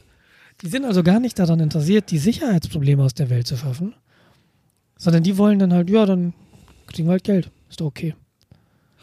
Und das ist eine ganz andere Herangehensweise, die ich nicht gut finde. Aber so ist sie halt. Ja, okay. Ich habe leider auch keine Lösung für sowas, außer Adblocker einzuschalten, um Ja, ich, diese Geschichte. Ja, und dann hast du aber wieder das Problem, und da sind wir uns ja auch einig, Leute, die irgendwie hochwertige Inhalte ins, ins Internet stellen und die müssen davon leben können. Natürlich. Und das ist halt tatsächlich, glaube ich, ein ungelöstes Problem gerade. Und äh, das ist schwierig. Ja. Deshalb, es ist, es ist keine Frage. Also sicher, ich, ich sage auch, das erste, was ich installiere beim Browser, ist ein Adblocker. Aber ich sehe schon das Problem, dass ja, dass, dass da andere Leute möglicherweise journalistischen Inhalt ähm, produzieren oder bei YouTube halt irgendwie Videos oder irgendwas anderes und die müssen davon leben können, dass sie das tun. Es muss also irgendwie Abrechnungsmodelle geben und es muss eine Zahlungsbereitschaft auf Seiten der Konsumenten geben. Also momentan sind wir da im ganz großen Umschwung. Ähm, erstens findet gerade ein, ich sage jetzt tatsächlich Krieg statt zwischen Adblocker und Ad, Ad, äh, nee, Adblock Blocker. Ja, also die, die fangen halt an, äh, weiß ich, Seiten dynamisch nachzuladen, über interne URLs zu gehen, dass ein Adblocker gar keine Chance hat, Content von Werbung zu unterscheiden. Ja. So, das Problem, was ich gerade bei Nachrichtenseiten habe, ist, ähm, sie sind jetzt angewiesen, möglichst ähm, ja mit mit Catch Schlagzeilen zu kommen, damit die Leute auf die Seiten kommen, weil sich ja nur genau, weil sie ja sich nur über die äh, Augen, die auf diese schauen, finanzieren. Und das ist kein, aus meiner Sicht zumindest, kein äh, System, was sich lange trägt. Ja, es ist halt eines, eines, einer von einigen Versuchen, wie man da draußen Geld verdienen kann. Ja, stell dir vor, ähm, guck mal, wie, wie viele Leute gerade in unserem Podcast, YouTube-Universum sich fast ausschließlich durch Werbung finanzieren. Ja. Und du bist halt komplett abhängig von deinen äh, Werbeleuten, die dich finanzieren. Ja, oder, oder tatsächlich von der Plattform, über die du publizierst. Und ähm, Ja. ich weiß nicht, ob du Genau. das mitbekommen hast, bei, bei YouTube gab es jetzt eine, eine Änderung der AGBs, was Monetarisierung von Werbung angeht oder Monetarisierung von Videos. Ähm, Es Ja, sind genau. jetzt ganz viele Videos, die, wenn sie bestimmte Bereiche tangieren, Themenbereiche tangieren, nicht mehr monetarisierbar sind, weil sie möglicherweise dem Werbetreibenden missfallen. Es, Krieg könnte ein Beispiel sein. Und jetzt ist die Frage, inwieweit kannst du Battlefield 1 Let's Plays überhaupt noch monetarisieren? Wird da überhaupt noch Werbung angezeigt werden können, weil es ist ja Krieg? Inwiefern kannst du ähm, zum Beispiel, wenn du Reportagen auf YouTube veröffentlichen würdest, wenn du hingehst und du bist irgendwie Dokumentarfilmer und du guckst dir an äh, die Praktiken des IS. Das könnte ja auch ein Thema sein. Ich kenne jetzt die Themenliste bei YouTube nicht genau. Vielleicht gibt sie auch gar nicht, was monetarisierbar ist und was nicht monetarisierbar ist. Nein, gibt es nicht. Das Und, äh, ist genau, ein das ist ganz ein Problem. großes Problem. Genau, und äh, da machen sich im Moment ganz, ganz viele YouTuber Gedanken drüber, okay, inwieweit geht das noch? Gut überhaupt. Und äh, denen wird jetzt auch klar, die Abhängigkeit von YouTube ist immens. Ja, es gibt Leute, die haben ihr kompletten Job aufgegeben, um Vollzeit-YouTuber zu sein. Und wenn YouTube äh, da in der Richtung was dreht, das betrifft die massivst. Genau das. Genau das. Ja, YouTube hat jetzt vor kurzem wieder ähm, Subscriber-Zahlen aktualisiert. Also im Grunde haben die irgendwie ein Skript laufen lassen, was Fake-Subscriber versucht zu entfernen, zu erkennen. Und da sind halt bei sehr vielen Leuten, die sehr viele Subscriber haben, also Leute, die sich bei denen angemeldet haben, aufgefallen, dass deren äh, ja, Abonnentenzahlen plötzlich zurückgegangen sind. Seitdem habe ich auch nur noch zwölf Abonnenten. Ja, dann sind dir da Leute rausgeflogen. Vorher hatte ich vier Millionen. Es ist, es ist Hm. wirklich ärgerlich. Es ist ganz, Äh, ganz ärgerlich. Ja, und im Falle von YouTube heißt das tatsächlich, da fallen denen hunderte, tausende Euros äh, oder Dollars erstmal aus der Kasse raus. Ja, und keiner von uns möchte das haben, ja. Wenn dein Chef morgen sagt, ach ja, ähm, du kriegst jetzt im Monat 100 Euro weniger, weil ähm, hm, dich gucken nicht mehr so viele Leute an, dann denkst du auch noch nie, das ist doof. ja, Verständlich, die regen sich auf. ja. Ah, das ist, ähm, aber Also ich Werbung- wünsche, ich hätte eine Lösung. Ja, Werbung ist offensichtlich nicht das Modell, was so wirklich hervorragend funktioniert. Aber das Was dann andere auch Modell noch- gibt's halt nicht im Moment. Also, was ja auch versucht wird, ist die Crowdfinanzierung, also die Finanzierung über die Massen. Patreon zum Beispiel, was mir persönlich relativ gut gefällt. Ja, Das heißt, ich werfe den Leuten, denen ich zugucke im YouTube-Universum, Podcast-Universum, irgendwie paar Cent oder ein paar Euros in die Kasse. Das tut mir alleine nicht weh. Und für den Einzelnen, je mehr Bekanntschafts- äh, oder Bekannte, je bekannter er ist, desto mehr Leute werfen Kleinigkeiten rein und das summiert sich. ja, das ist richtig. Ja, wie Opa immer sagte, auch Kleinvieh macht Mist. Ja, aber ähm, und das bringt teilweise sogar mehr als dann YouTube äh, über die Werbeeinnahmen, Ja, glaube ich. Keine Ahnung. Wir nehmen ja nichts ein. Wir haben ja keine Subscriber. Ähm, ja ich, ich nehme ja auch nichts an. Ich Ja. hätte, ich hätte aber gern Subscriber, wenn, wenn das jemand hört, ja. Es gibt doch immer so, so Bilder auf, auf Facebook, wo dann, wo dann Kinder Schilder ins Bild halten. So. Wenn, wenn dieses Bild 10.000 Mal geliked wird, bekomme ich eine Eins von meiner Lehrerin. Und ich habe tatsächlich eine Abmachung mit Steffi. Wenn ich 1000 Abonnenten habe, lade ich sie in ein Sterne-Restaurant ein. Ihr habt's in der Hand. Abonniert mich. Du musst das, du musst Macht das Steffi eher so eine machen. Freude. Macht das nicht für mich. Ja, vielleicht musst du da noch mehr auf die soziale Tränendrüse drücken. Ja, ich, ach, ich, ah. Wenn ihr nicht abonniert, erschlage ich diesen Welpen. Nein. Nein, nein. Ähm, Ah nee, dann, dann, dann kaufe ich diesem Welpen was zu essen. ja, ich, ach, Ansonsten kaufe ich dem nichts. ja, ach, ach. Wie gesagt, auch, auch für mich ist noch völlig unklar, wie die, wo die Reise hingeht. Und, ähm, aber aber nochmal zurück auf diese Werbenetzwerke. Sehr, sehr, sehr spannend. Ähm, dass Ja. das quasi Schad-Software-Schleudern sind. Ja, ich würde jetzt nicht sein sagen. können, sein können. Ja, genau. Also sie sind aktuell, es kann passieren.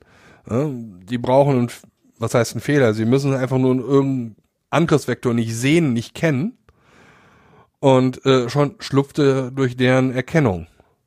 Und so ein Werbenetzwerk, ich weiß nicht, wie viel tausend Kunden es hat. Es ist dann wahrscheinlich auch nicht äh, realistisch, dass sich dann echter Mensch sich den Code anschaut. Ja, also man muss da mit einer Art Heuristik ran. Und ich glaube auch, dass das geht. Aber man, jede Heuristik ist überlistbar. Ja, definitiv.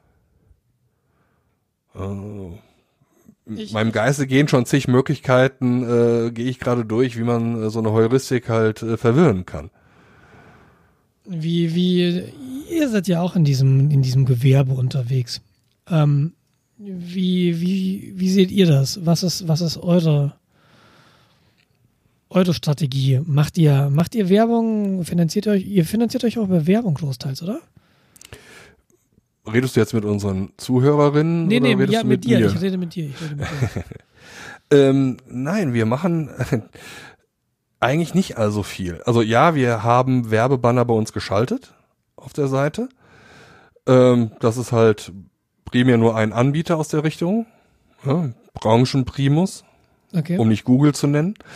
Ähm, aber das ist nicht unsere primäre Einnahmequelle. Unsere primäre Einnahmequelle ist äh, Gewinnmarge oder Marge für die Vermittlung. Ah, okay. Mhm. Und das äh, ist halt ein großer Vorteil. Wir machen zwar SEO, wir machen SEM und äh, damit halt unsere Produkte gefunden werden, aber wir machen das nicht primär, um Werbung zu platzieren.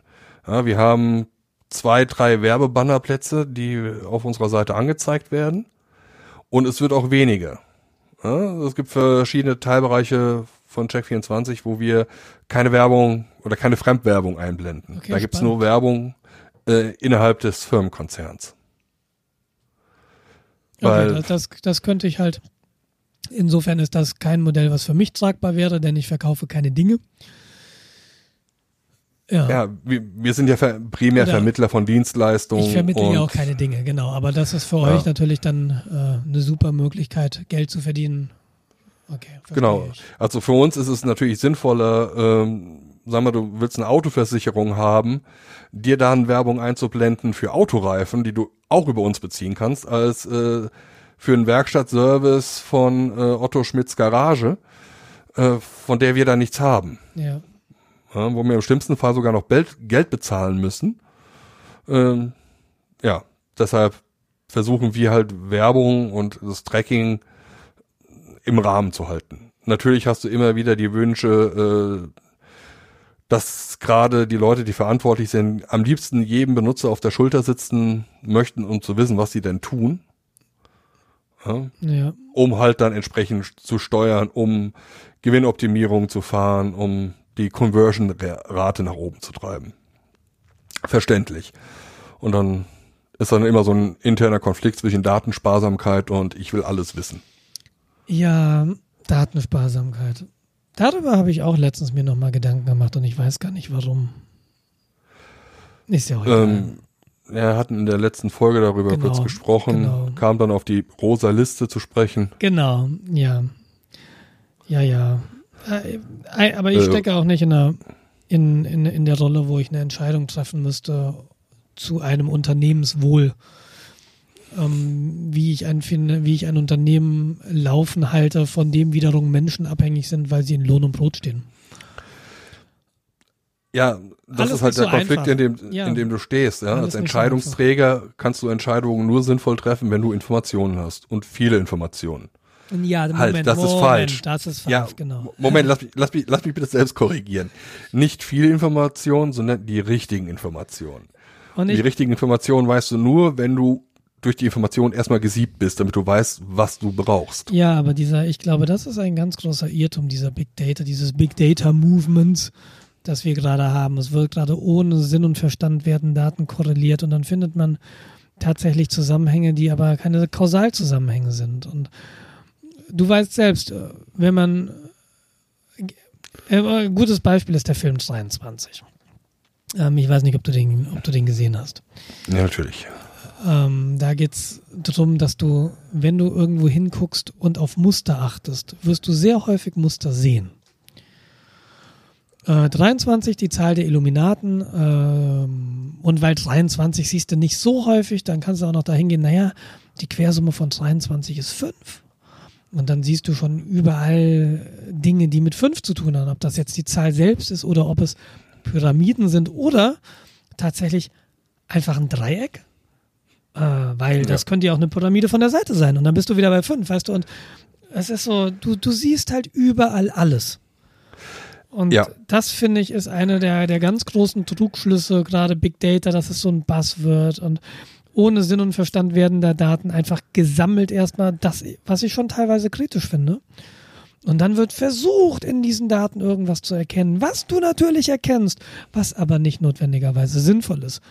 Ich glaube, dass ein ganz großes Problem ist, und ich bin auch kein Profi in Statistik, aber ein ganz großes Problem ist, dass viele Leute, die sich mit Big Data auseinandersetzen, von Statistik keine Ahnung haben. Ja. Also, ähm, ich habe ja Soziologie und Psychologie studiert. Ja. ja zumindest äh, teilweise sogar ernsthaft. Und die ersten zwei Wochen. Ja, nee, eher die ersten vier, fünf Semester. Aber Ah, cool. Was dir da wirklich eingebläut wird, ist, äh, du erhebst nicht Daten, ohne dass du da eine These zu hast. Weil du kannst natürlich beliebig Sachen korrelieren, ja, dann stellst du nämlich fest, dass im Frühjahr die Anzahl der Störche steigt und die Anzahl der Geburten. Ergo, Störche bringen die Kinder. Ja. Also muss das ja wohl stimmen. Ja. Ja, Im Englischen gibt es den Begriff Correlation is not causation. Also eine Korrelation ist nicht der Auslöser. Es kann sein, muss aber nicht. Und genau. da kommt dann halt die Statistik und, und äh, die Datenerhebung zum Tragen, um möglichst viele Variablen zu kontrollieren und zu sagen können, okay, anscheinend scheint der Storch doch nichts mit der Geburtenrate zu, zu, tun haben. Da scheint irgendwas mit dem kalten Winter und dunklen Nächten zu tun zu haben. Und dass Störche im Frühjahr wiederkommen. Aber das ist, ja, das ist, glaube ich, diese Entwicklung, die du immer bei Buzzwords hast. Bei Cloud war es nicht anders. Es musste alles in die Cloud ohne Sinn und Verstand. Ähm, wahrscheinlich ist Smart Home gerade so ein Ding und da spielt ja auch Cloud rein und ähm, Big Data ist auch so ein Ding. Ach Mann, alles nicht so einfach. Ja, alles, alles kompliziert. Deshalb habe ich wirklich sehr zu kämpfen, immer wenn ich mit, mit Industrie so ein bisschen zu tun habe. Weil, gilt natürlich nicht für alle Industrien, aber wenn du, wenn du über die Cebit läufst, dann sagen kannst du schon so dich beim Tourette entwickeln. IT-Tourette. Ja, es ist, es ist einfach, es, es macht dich fertig, wenn du das zwei, zwei Jahre machst. Ja, kann ich verstehen. Aber that's the way it is und, und irgendwie ist das eine ganz komische, ist das eine ganz komische Gesellschaft, in der das so funktionieren muss offensichtlich. Vielleicht ist es systemimmanent, aber dann muss man das System mal in Frage stellen. Ja, oh. ich weiß gar nicht, gar nicht, ob das so einfach äh, Herr machbar Engels, ist. Was sagen Sie denn? Ja, ach, einfach machbar, aber, aber es muss ja nicht einfach machbar sein. Es muss ja, es muss ja vielleicht gar nicht mehr realistisch sein, aber ich finde, man muss weil ich glaube, das ist nicht nur systeminhärent, das ist menschlich. Glaube ich. Das ist men menschlicher Charakterzug. Das ist, das ist, nein, das ist, ach, ich weiß nicht. Also das ist wahrscheinlich so unser komplettes Primär, Primär, Primatenhirn ähm, ist darauf gebucht, sich so zu verhalten. Ne? Wir sind aber so sozialisiert worden. Ja, natürlich. Und die Frage ist ja, wenn es anders wäre, wäre es anders? Nee, die Frage ist, könnte es denn anders sein? Und da würde ich sagen, nein. Weil es wieder unsere Natur ist. Ja? Unsere Natur ist es, die Natur auszubeuten. Ja, wir können dagegen da steuern. Ich, weiß ich nicht. Ähm, es macht doch, es macht doch, es gibt so viele rationale Gründe. warum, warum das keine ideale Lösung ist, dass wir die Natur so ausbeuten, wie wir sie gerade ausbeuten. Keine Alles, Frage. Es, nicht, es ist nicht nachhaltig und es ist, Setzt aber rationales Denken voraus. ja. Und Und dieses rationale sicher, Denken ist relativ neu für uns Menschen. Ja, aber da könnte man. Nein, ach, nein, ich. nee, pass mal auf. Ich glaube, dass ähm, der Mensch an sich nicht blöd ist, sondern es hat mit Sozialisierung zu tun. Und wenn du in einer Gesellschaft aus, auflebst, in der dir vermittelt wird, dass es wichtig ist, Hauptsache dir geht's gut. Oder dass du an erster Stelle stehst. Und dann kommt erstmal der Rest. Und Hauptsache, du hast irgendwie dein Geld. Und äh, ich meine, die Erde wird noch ein bisschen länger leben, auch wenn wir sie ausbeuten, als 80 Jahre. Und das ist so die Lebensspanne, von der ich für mich ausgehe. Also müsste es mich tatsächlich gar nicht kümmern. Ich könnte einfach sagen, ja, das werden nach mir die schon lösen. Aber das ist eine total egoistische Sicht. Und wenn man, wenn man die Sozialisierung ein bisschen umdrehen würde, und das passiert ja auch, es gibt ja äh, Familien, es gibt äh, Gemeinschaften, wo das, wo das anders vermittelt wird. Aber es gibt eben auch immer noch diese Ego, diese Ego-Sozialisierung. Ja. Ähm, und wenn man das irgendwie raus, rauskriegen würde, wäre das eine Chance, dass sich was ändert. Ich weiß nicht, ob sich was ändert. Keine Ahnung. Aber ich, Ja, was, was meine These, Theorie ist, ist halt dieses Ego ist Kern des Menschseins. Äh, du hast ein Ganz- ziemlich schlechte, du hast ein, ja, du hast ein, Nein, ich sage nicht, dass es gut oder schlecht ist. Ich sage einfach nur, am Ende des Tages äh, will man, dass es einem selbst besser geht. das ist ja auch vernünftig und gesund im Rahmen. Also wenn ich irgendwie, wenn ich eine familiäre oder eine soziale Situation habe, in der es mich, mir nicht gut geht, dann muss ich auf mich selbst achten. Genau. Aber ähm, das ist ein anderer Scale, was, ähm, okay, ich kaufe mir halt jeden Tag zwei Kaffee in Wegwerfbechern, Plaste beschichtet, bei Starbucks, weil mir der Kaffee so gut schmeckt. Oder ich äh, gehe da hin und gehe da immer wieder mit meiner, mit meiner Tasse, die ich jedes Mal wieder benutze, hin. Ob Allein man zu diesem das, Laden überhaupt gehen sollte, aber das ist was anderes. das ist, das ist was anderes. Aber der Punkt ist, ähm, dass viele Leute da das einfach nicht präsent haben. Oder wenn sie es präsent haben, dass sie dann teilweise aus Gründen der Bequemlichkeit, Bequemlichkeit einfach sagen, ja, ach, habe ich aber keinen Bock zu.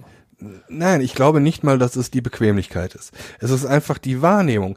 Ähm, man nimmt als Mensch maximal, ich weiß nicht, 200, 250 Leute wahr. Ja? Und, und dass eine Masse dasselbe macht und dass das zum Problem wird, das zu realisieren, ich glaube, das geht gar nicht. Doch, ich glaube, das geht. Weil, Ja? weil es ist einfach total einfach zu verstehen. Ja, es ist total klar. Guck dir die Weltmeere an. Guck dir den Plastikmüll in Weltmeeren an, der einfach nicht verrottet, weil es eben Plastik ist. Guck dir die toten Vögel an, denen sie die Mägen aufschneiden und sie finden Plastemüll in Mägen, an dem die Viecher verrecken. Das ist da, das kannst du sehen. Diese Information ist jedem zugänglich. Aber du musst danach suchen und wenn du nicht danach suchst, hast du es nicht präsent. Und ich glaube, das muss man ändern. Man muss irgendwie, man muss Aufmerksamkeit auf diese Probleme legen. Erstens, wie wir mit der Flora und der Fauna umgehen. Zweitens, wie wir mit begrenzten Rohstoffen umgehen, die sich nicht erneuern können. Beziehungsweise die sich nicht so schnell erneuern können, wie wir sie verbrauchen. Regenwaldabholzung ist das andere. Ja, das kann man vermitteln. Und jeder, jeder würde, ich, ich glaube, es gibt keinen, der sagt, nee, das ist kein Problem. Nee, die, die Sache ist dann, aber das bin ja nicht ich. Ich meine, Ja, ich lasse jetzt genau. das Wasser zwar fünf Minuten laufen, weil ich das gerne jetzt Trinkwasser sehr gerne kalt habe, ähm, aber das machen jetzt zehn Millionen Leute und zack habe ich ein Problem mit der Trinkwasserversorgung. Ja, das wird aber nicht wahrgenommen. Das ist ähnlich wie Lotto spielen. Wenn man mit Verstand rangeht, würde kein Mensch Lotto spielen. Ja, aber so denken Menschen nicht. Die Hast du denken gerade eher, Homöopathie gesagt? Ähm, ja, ja, da kommen noch andere Sachen hinzu. Also, nee, du hast, du hast, du hast völlig recht, aber gerade nochmal diese Probleme, okay? Du hast recht, dass ich das vielleicht nicht in dem Moment hochskaliere, wo ich denke, okay, ich lasse jetzt mal hier kurz das Wasser laufen, weil ich will kaltes Wasser und nicht das, was in der Leitung steht. Ähm, aber selbst wenn dir das, wenn das ein Problem ist, dann nehmen sich viele Leute dem Problem nicht an. Und ich glaube, Man muss das Problem zu seinem Problem machen, damit man dagegen arbeitet. Ja. Das heißt, du musst, du musst diese Zerstörung oder die Verschwendung von Ressourcen oder die Erzeugung von Müll musst du zu deinem Problem machen und dann bist du bereit zu sagen, okay, ich verzichte jetzt auf Plastikmüll. Das heißt, ich nehme mir keine Becher mehr mit, keine Einwegbecher, sondern ich habe einen Plastebecher, den ich, der kann ja durch Plaste sein. Aber wenn du den eben zwei Jahre lang benutzt, benutzt, ist das schon mal was deutlich anderes, als wenn du jeden Tag einen Wegwerfbecher hast. Das ist richtig, aber da muss man wieder seine Bequemlichkeit zurücklassen. Richtig. Und auch da, du hast ja in der Statistik oder in, diesen Art von Statistik immer so eine, so eine Glockenverteilung. Ne? Du hast irgendwie so, sag mal, 95 Prozent relativ eng um die Mitte, um irgendeinen Punkt und dann nach außen hin immer flacher abfallend. Genau. War übrigens, war das auf dem 10-Euro-Schein oder auf dem 10-Mark-Schein die Gaußkurve? Äh, Auf irgendeinem das, Geldschein war die. das war auf alle Fälle D-Mark, Okay. weil auf Euroschein Bauwerke sind. Und vor allem keine Personen. Ja, ist ja, ist ja schön, ne? Dann macht man mal so. Oder? Dann lässt man mal die Naturwissenschaft weg und macht mal eine Kirche drauf. So ist ja unsere Gesellschaft gerade. Ist ja auch wichtiger. Lass uns mal das Wissen aberziehen. Das hindert nur beim Regieren. Äh, Dann kommen, äh, kämen wir jetzt zum Thema äh, ähm, Bildungssystem und da müsste ich mich noch mehr aufregen. Ja, Lass uns mal gucken, was haben wir denn noch für Themen. Außerdem, außerdem habe ich heute um, ähm, um 15.45 Uhr einen Termin. Wir können jetzt das Bildungsproblem nicht lösen. Tut mir leid. Und ich stelle fest, ich habe kein heißes Wasser mehr. Verdammt. Ja, ziemlich ärgerlich. Ähm, lass uns noch ganz kurz, ähm, lass uns noch ganz kurz über, über die Jahresplanung reden.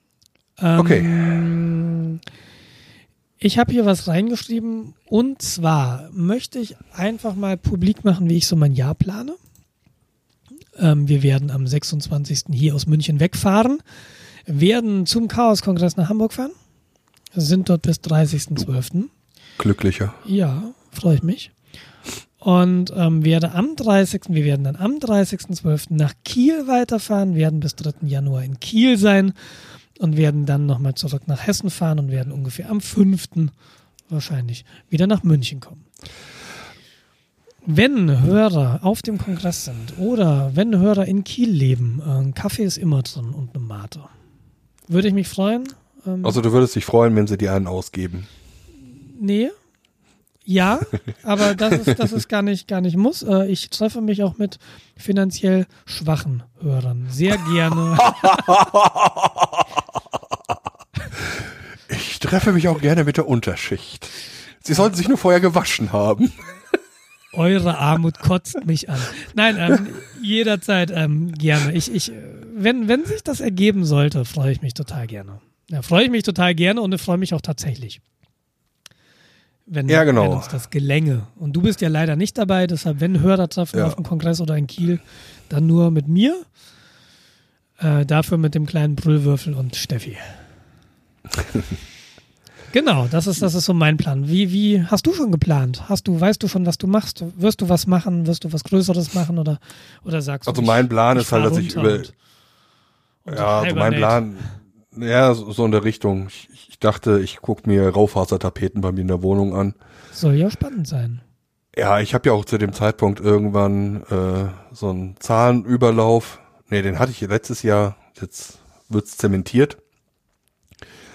Und also ich will damit sagen, ich habe zwischen den Jahren irgendwo grob Geburtstag. Ah, Also Schützen sind sowieso die besten. Die sind am wenigsten abergläubig. Ähm, ich, ich, ich glaube, ich, ich bin ja auch Schütze. Also ich hatte ja letztens Geburtstag. Ähm, und mir ist aufgefallen, dieses ganze Schützending, wenn du, wenn du mich jetzt fragen würdest, was für ein Sternzeichen Fine ist, ich könnte es dir nicht sagen. Und das finde ich sehr beruhigend.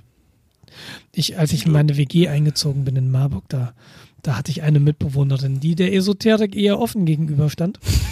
Und lass mich raten, sie hat nicht Physik studiert. Sie hat nicht Physik studiert. Ähm, und sie fragte mich dann irgendwann, sag mal Nils, wann bist du eigentlich geboren? Und ich, ah, 5. Dezember. Nee, nee, um, um wie viel Uhr? ja, ähm, danke Mm. fürs Gespräch. Ich hatte trotzdem eine sehr schöne Zeit in dieser WG. Das glaube ich. Ja, also ich habe im Grunde keine Pläne. Okay. Das heißt, du könntest dann irgendwie Hörertreffen in Münster machen. Ja, und wenn sich jemand mit mir in Münster treffen will, Bescheid sagen. Post Das krieg ich wohl Weihnachtsshopping, hin. so gemeinsames Geschenke umtauschen. Ah, ah, nee, Geschenke werden bei mir nicht umgetauscht. Die werden weiter verschenkt. Das ist, das ist gut. Du solltest nur erinnern, wer dir das geschenkt hat. Sonst kannst du das in sehr unangenehme Situationen. Ah, ich kriege ja keine Geschenke, deshalb ist das sehr gut. Äh, ja. Ich, ich, ich, Ich, bin sehr schlecht in, in, in, also ich bin sehr schlecht im Ge- Geschenkeempfang. Ich fühle fühl mich ja immer sehr, weiß nicht, unter Druck gesetzt, unangenehm. Ja, du musst dich jetzt freuen. So, ja, ne? genau. Ja, ja. Hm. Dann finde ich es lieber, wenn man sagt, ey, herzlichen Glückwunsch, hier hast du einen Kaffee, Bier, Wein, Schnaps. Dann sage ich nee und dann ist auch gut. Was, was wir aber ähm, trotzdem mal schauen müssen, weil ich sagte ja, ich bin wirklich unterwegs ab, ab 26. Entschuldigung, ab 26. Ähm, dass wir die nächste Aufnahme oder die nächste Veröffentlichung heute, also die nächste Veröffentlichung ist 15.12. und die nächste Veröffentlichung drauf ist der 29.12. Jetzt ist die Frage, wollen wir am 29.12. was veröffentlichen? Eine Folge, eine Podcast-Folge. Oder sagen wir, wir gehen in den Winterurlaub und wir machen im Januar weiter? Oder wenn wir sagen, wir veröffentlichen am 29., dann müssen wir einen Termin finden, wo wir aufnehmen. Und der, dieser Termin muss vor dem 26.12. sein. Der 24. bietet sich an. Nee, der 24. ist schlecht. Da haben wir nämlich tatsächlich Besuch. Und Steffi muss bis halb sechs abends arbeiten. Das heißt, ich habe tatsächlich da nicht mal eine freie Minute, wo ich mich abseilen könnte. Der 25. würde eventuell gehen bei mir. Äh, Das wäre der Sonntag. Das hört sich gut an. Oder wir sagen, wir, wir nehmen halt, naja, aber am 5. aufnehmen, quasi eine Woche später, äh, laufen wir ins gleiche Problem. Da, ich muss dann unterwegs aufnehmen und ich habe eigentlich nicht vor, dick IT mitzunehmen und vor allem auch keine Mikrofone. Mhm. Oder wir sagen, wir lassen diese Folge am 29. ausfallen und wir veröffentlichen wieder am 12. Das Also ich habe noch eine Alternative. Okay. Ich habe ja, ich, äh, habe ja quasi eine Nullnummer für einen englischsprachigen Podcast aufgenommen. Die hätte ich quasi noch in der Giftkiste. Dass man da so ein Alternativprogramm macht, aber das wäre dann sowieso auf ausländisch. diese die ganzen Frage- Ausländer, da bin ich ja nicht so Fan von. Äh, deshalb kriegst du auch keine Weihnachtsgeschenke. Außerdem, du hast das ja auf Englisch gemacht und jetzt vor dem, vor dem Hintergrund des Brexit ist das doch eigentlich nicht mehr mehrheitsfähig. Das ist äh, primär amerikanisch. Ah, Bisschen australisch noch. Giftkiste, ja, ja. Ähm, Also das wäre das, da hätte ich noch was auf Halde. Zweifelsfall äh, Audio vom Let's Play von dir. Ich habe ja Ja. letztens wieder sieben Folgen wegwerfen müssen, Let's Plays, weil ich irgendwie Spielaudio nicht aufgenommen hatte und ich hatte nur mein, mein Headset-Audio. Ähm, das habe ich natürlich noch irgendwo als Rohmaterial rumliegen. das, das kann ich halt irgendwie so nur auf der Tonspur. Ohne Bild, ohne Ton. Ich weiß nicht, so wie eine Art Hörspiel. Ohne alles. Ein Hörspiel wäre auch mal was äh, Interessantes. Aber egal. Ähm, nee, lass uns irgendwie 25. erstmal aufnehmen und dann gucken, wenn sich Okay. innerhalb Weihnachten und so so viel angesammelt hat, dass wir eine Woche später nochmal irgendwie am 5. oder so aufnehmen können oder so. Das bezweifle Müssen wir mal schauen. Aber Ah. ja, okay, ich trage mir das mal ein. Ähm, Weil die Sache ist, im Grunde möchte ich nicht, dass wir eine Lücke haben. okay. Also das, da würde ich gerne hin, dass wir halt lückenlos 54 Auf Aufnahmen am Stück haben. Verstehe Äh, ich. Verstehe Geteilt durch ich. zwei. Verstehe ich. 26. 52 Wochen, ne? Nicht 54. Ja, das Ähm, kommt auf den Planeten drauf an. apropos Planeten. Nee. Ähm, ja, dann, dann machen wir so. Ja, okay. Machen wir so. Nehmen wir am 25. auf. Wir reden ja sowieso off the record noch, noch mal ein bisschen so, auch nächste Woche. Und dann können wir ja noch mal gucken, wenn sich da kurzfristig noch was anbietet an Alternativen, wie was man machen kann, wann man aufnehmen kann. Können wir mal schauen. Das heißt, äh, für euch, liebe Hörer, ändert sich nichts. Die nächste Folge gibt es in zwei Wochen am 29.12. Genau. Im- Vielleicht schafft ihr es bis dahin, uns ein Weihnachtsgeschenk zu machen, indem ihr zum Beispiel ähm, bei iTunes mal irgendwas über uns schreibt. Hoffentlich was Positives. Wenn es euch gefallen hat, lasst einen Daumen da. Wenn nicht, auch. Was willst du mit den ganzen Daumen? Das habe so, ich noch nie ach so, verstanden. Ach, ach so, äh, äh, nee, sorry. War, Dann hast du eine ganze Schublade. Medium. Ja, vor allem hast du eine ganze Schublade voller Daumen. Ich meine, Gebt uns Sterne. Oder was? Was ist das bei iTunes? Sterne, ne? ich glaube, es sind Sterne. Also, Ich Feedback. glaube, wir haben noch kein einziges Feedback über iTunes bekommen. Korrigiere mich, wenn ich da falsch liege. generell, ich, habe keins bekommen. Generell, Gut. generell fände ich toll, Feedback zu bekommen, im Dialog zu sein. Aber das ist ja erst die zwölfte Folge heute. Und äh, ich hänge Ja. gerade so ein bisschen in Seilen wegen, wegen, wegen dieser OP-Geschichte. Irgendwann, vielleicht 2017, habe ich wieder mehr Energie. Genau, wir müssen uns noch darauf einigen, ob wir über dieses Jahr überhaupt noch mal überhaupt reden wollen. Ah, apropos, ja, wir, wir sollten. J- Jahres, irgendwie, ir- irgend so ein. Jahresüberblick. Ja. Rückblick oder Vorschau oder sowas. ja, haben wir machen. doch schon ein schönes Thema eigentlich für die nächste Sendung. Ja, okay, das machen wir nächste Sendung. Wobei, es ist ja noch eine Woche, ne?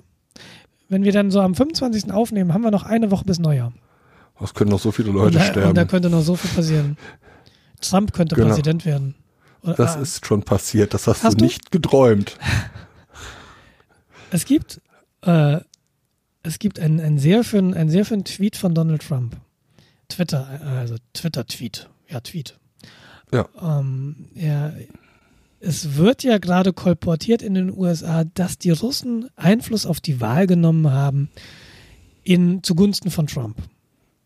Und Trump hat einfach nur geschrieben, das sind diejenigen Leute, die behauptet haben, Saddam Hussein hätte Weapons of Mass Destruction. Touché. Ja, Das wird doch sehr lustig. äh, irgendwo hat er sich auch beschwert, das ist irgendwie Südkorea, dass er irgendwie einen riesen Militärdeal mit denen hat und dass sie nicht mal Danke sagen. Und dann hatte jemand drauf geantwortet, ja, Donald, das ist halt diese internationale Politik. Solltest du vielleicht mal kurz durchlesen, was da so ist, bevor einer deiner Tweets uns alle umbringt. Ja, sehr, sehr, sehr, sehr spannend. Ich möchte noch mal einen Aufruf starten, so zum Schluss, an unsere Hörer und Hörerinnen. Das haben wir letzte Episode schon gemacht, dass wir Themen suchen. Also was heißt Themen suchen? Wie gesagt, ihr könnt Themen vorgeben und über die Themen würden wir beide uns dann herrlich streiten. Oder wir würden uns einfach darauf einigen, dass es funktioniert, wie es funktioniert. Oder nicht? Genau. Ja. De dem möchte ich mich vollumfänglich anschließen. Und es ist auch fußläufig zu erreichen. Herzlichen Dank fürs Zuhören. Heute ein bisschen kürzer, aber dafür war letzte Folge länger. Genießt, Genau. den, genießt die, ja, die letzten Tage vor Weihnachten. Kauft alle schön eure Geschenke. Geschenke. Ich hoffe, ihr habt schon alle. Ich habe noch keins. Deshalb verfalle ich gleich in Schnappatmung und hektische Handlungen. Und, und wir hören uns zwischen den Jahren wieder. Bis dahin, alles Gute. Grusame Feiertage. Bis dann. Ciao. Ciao.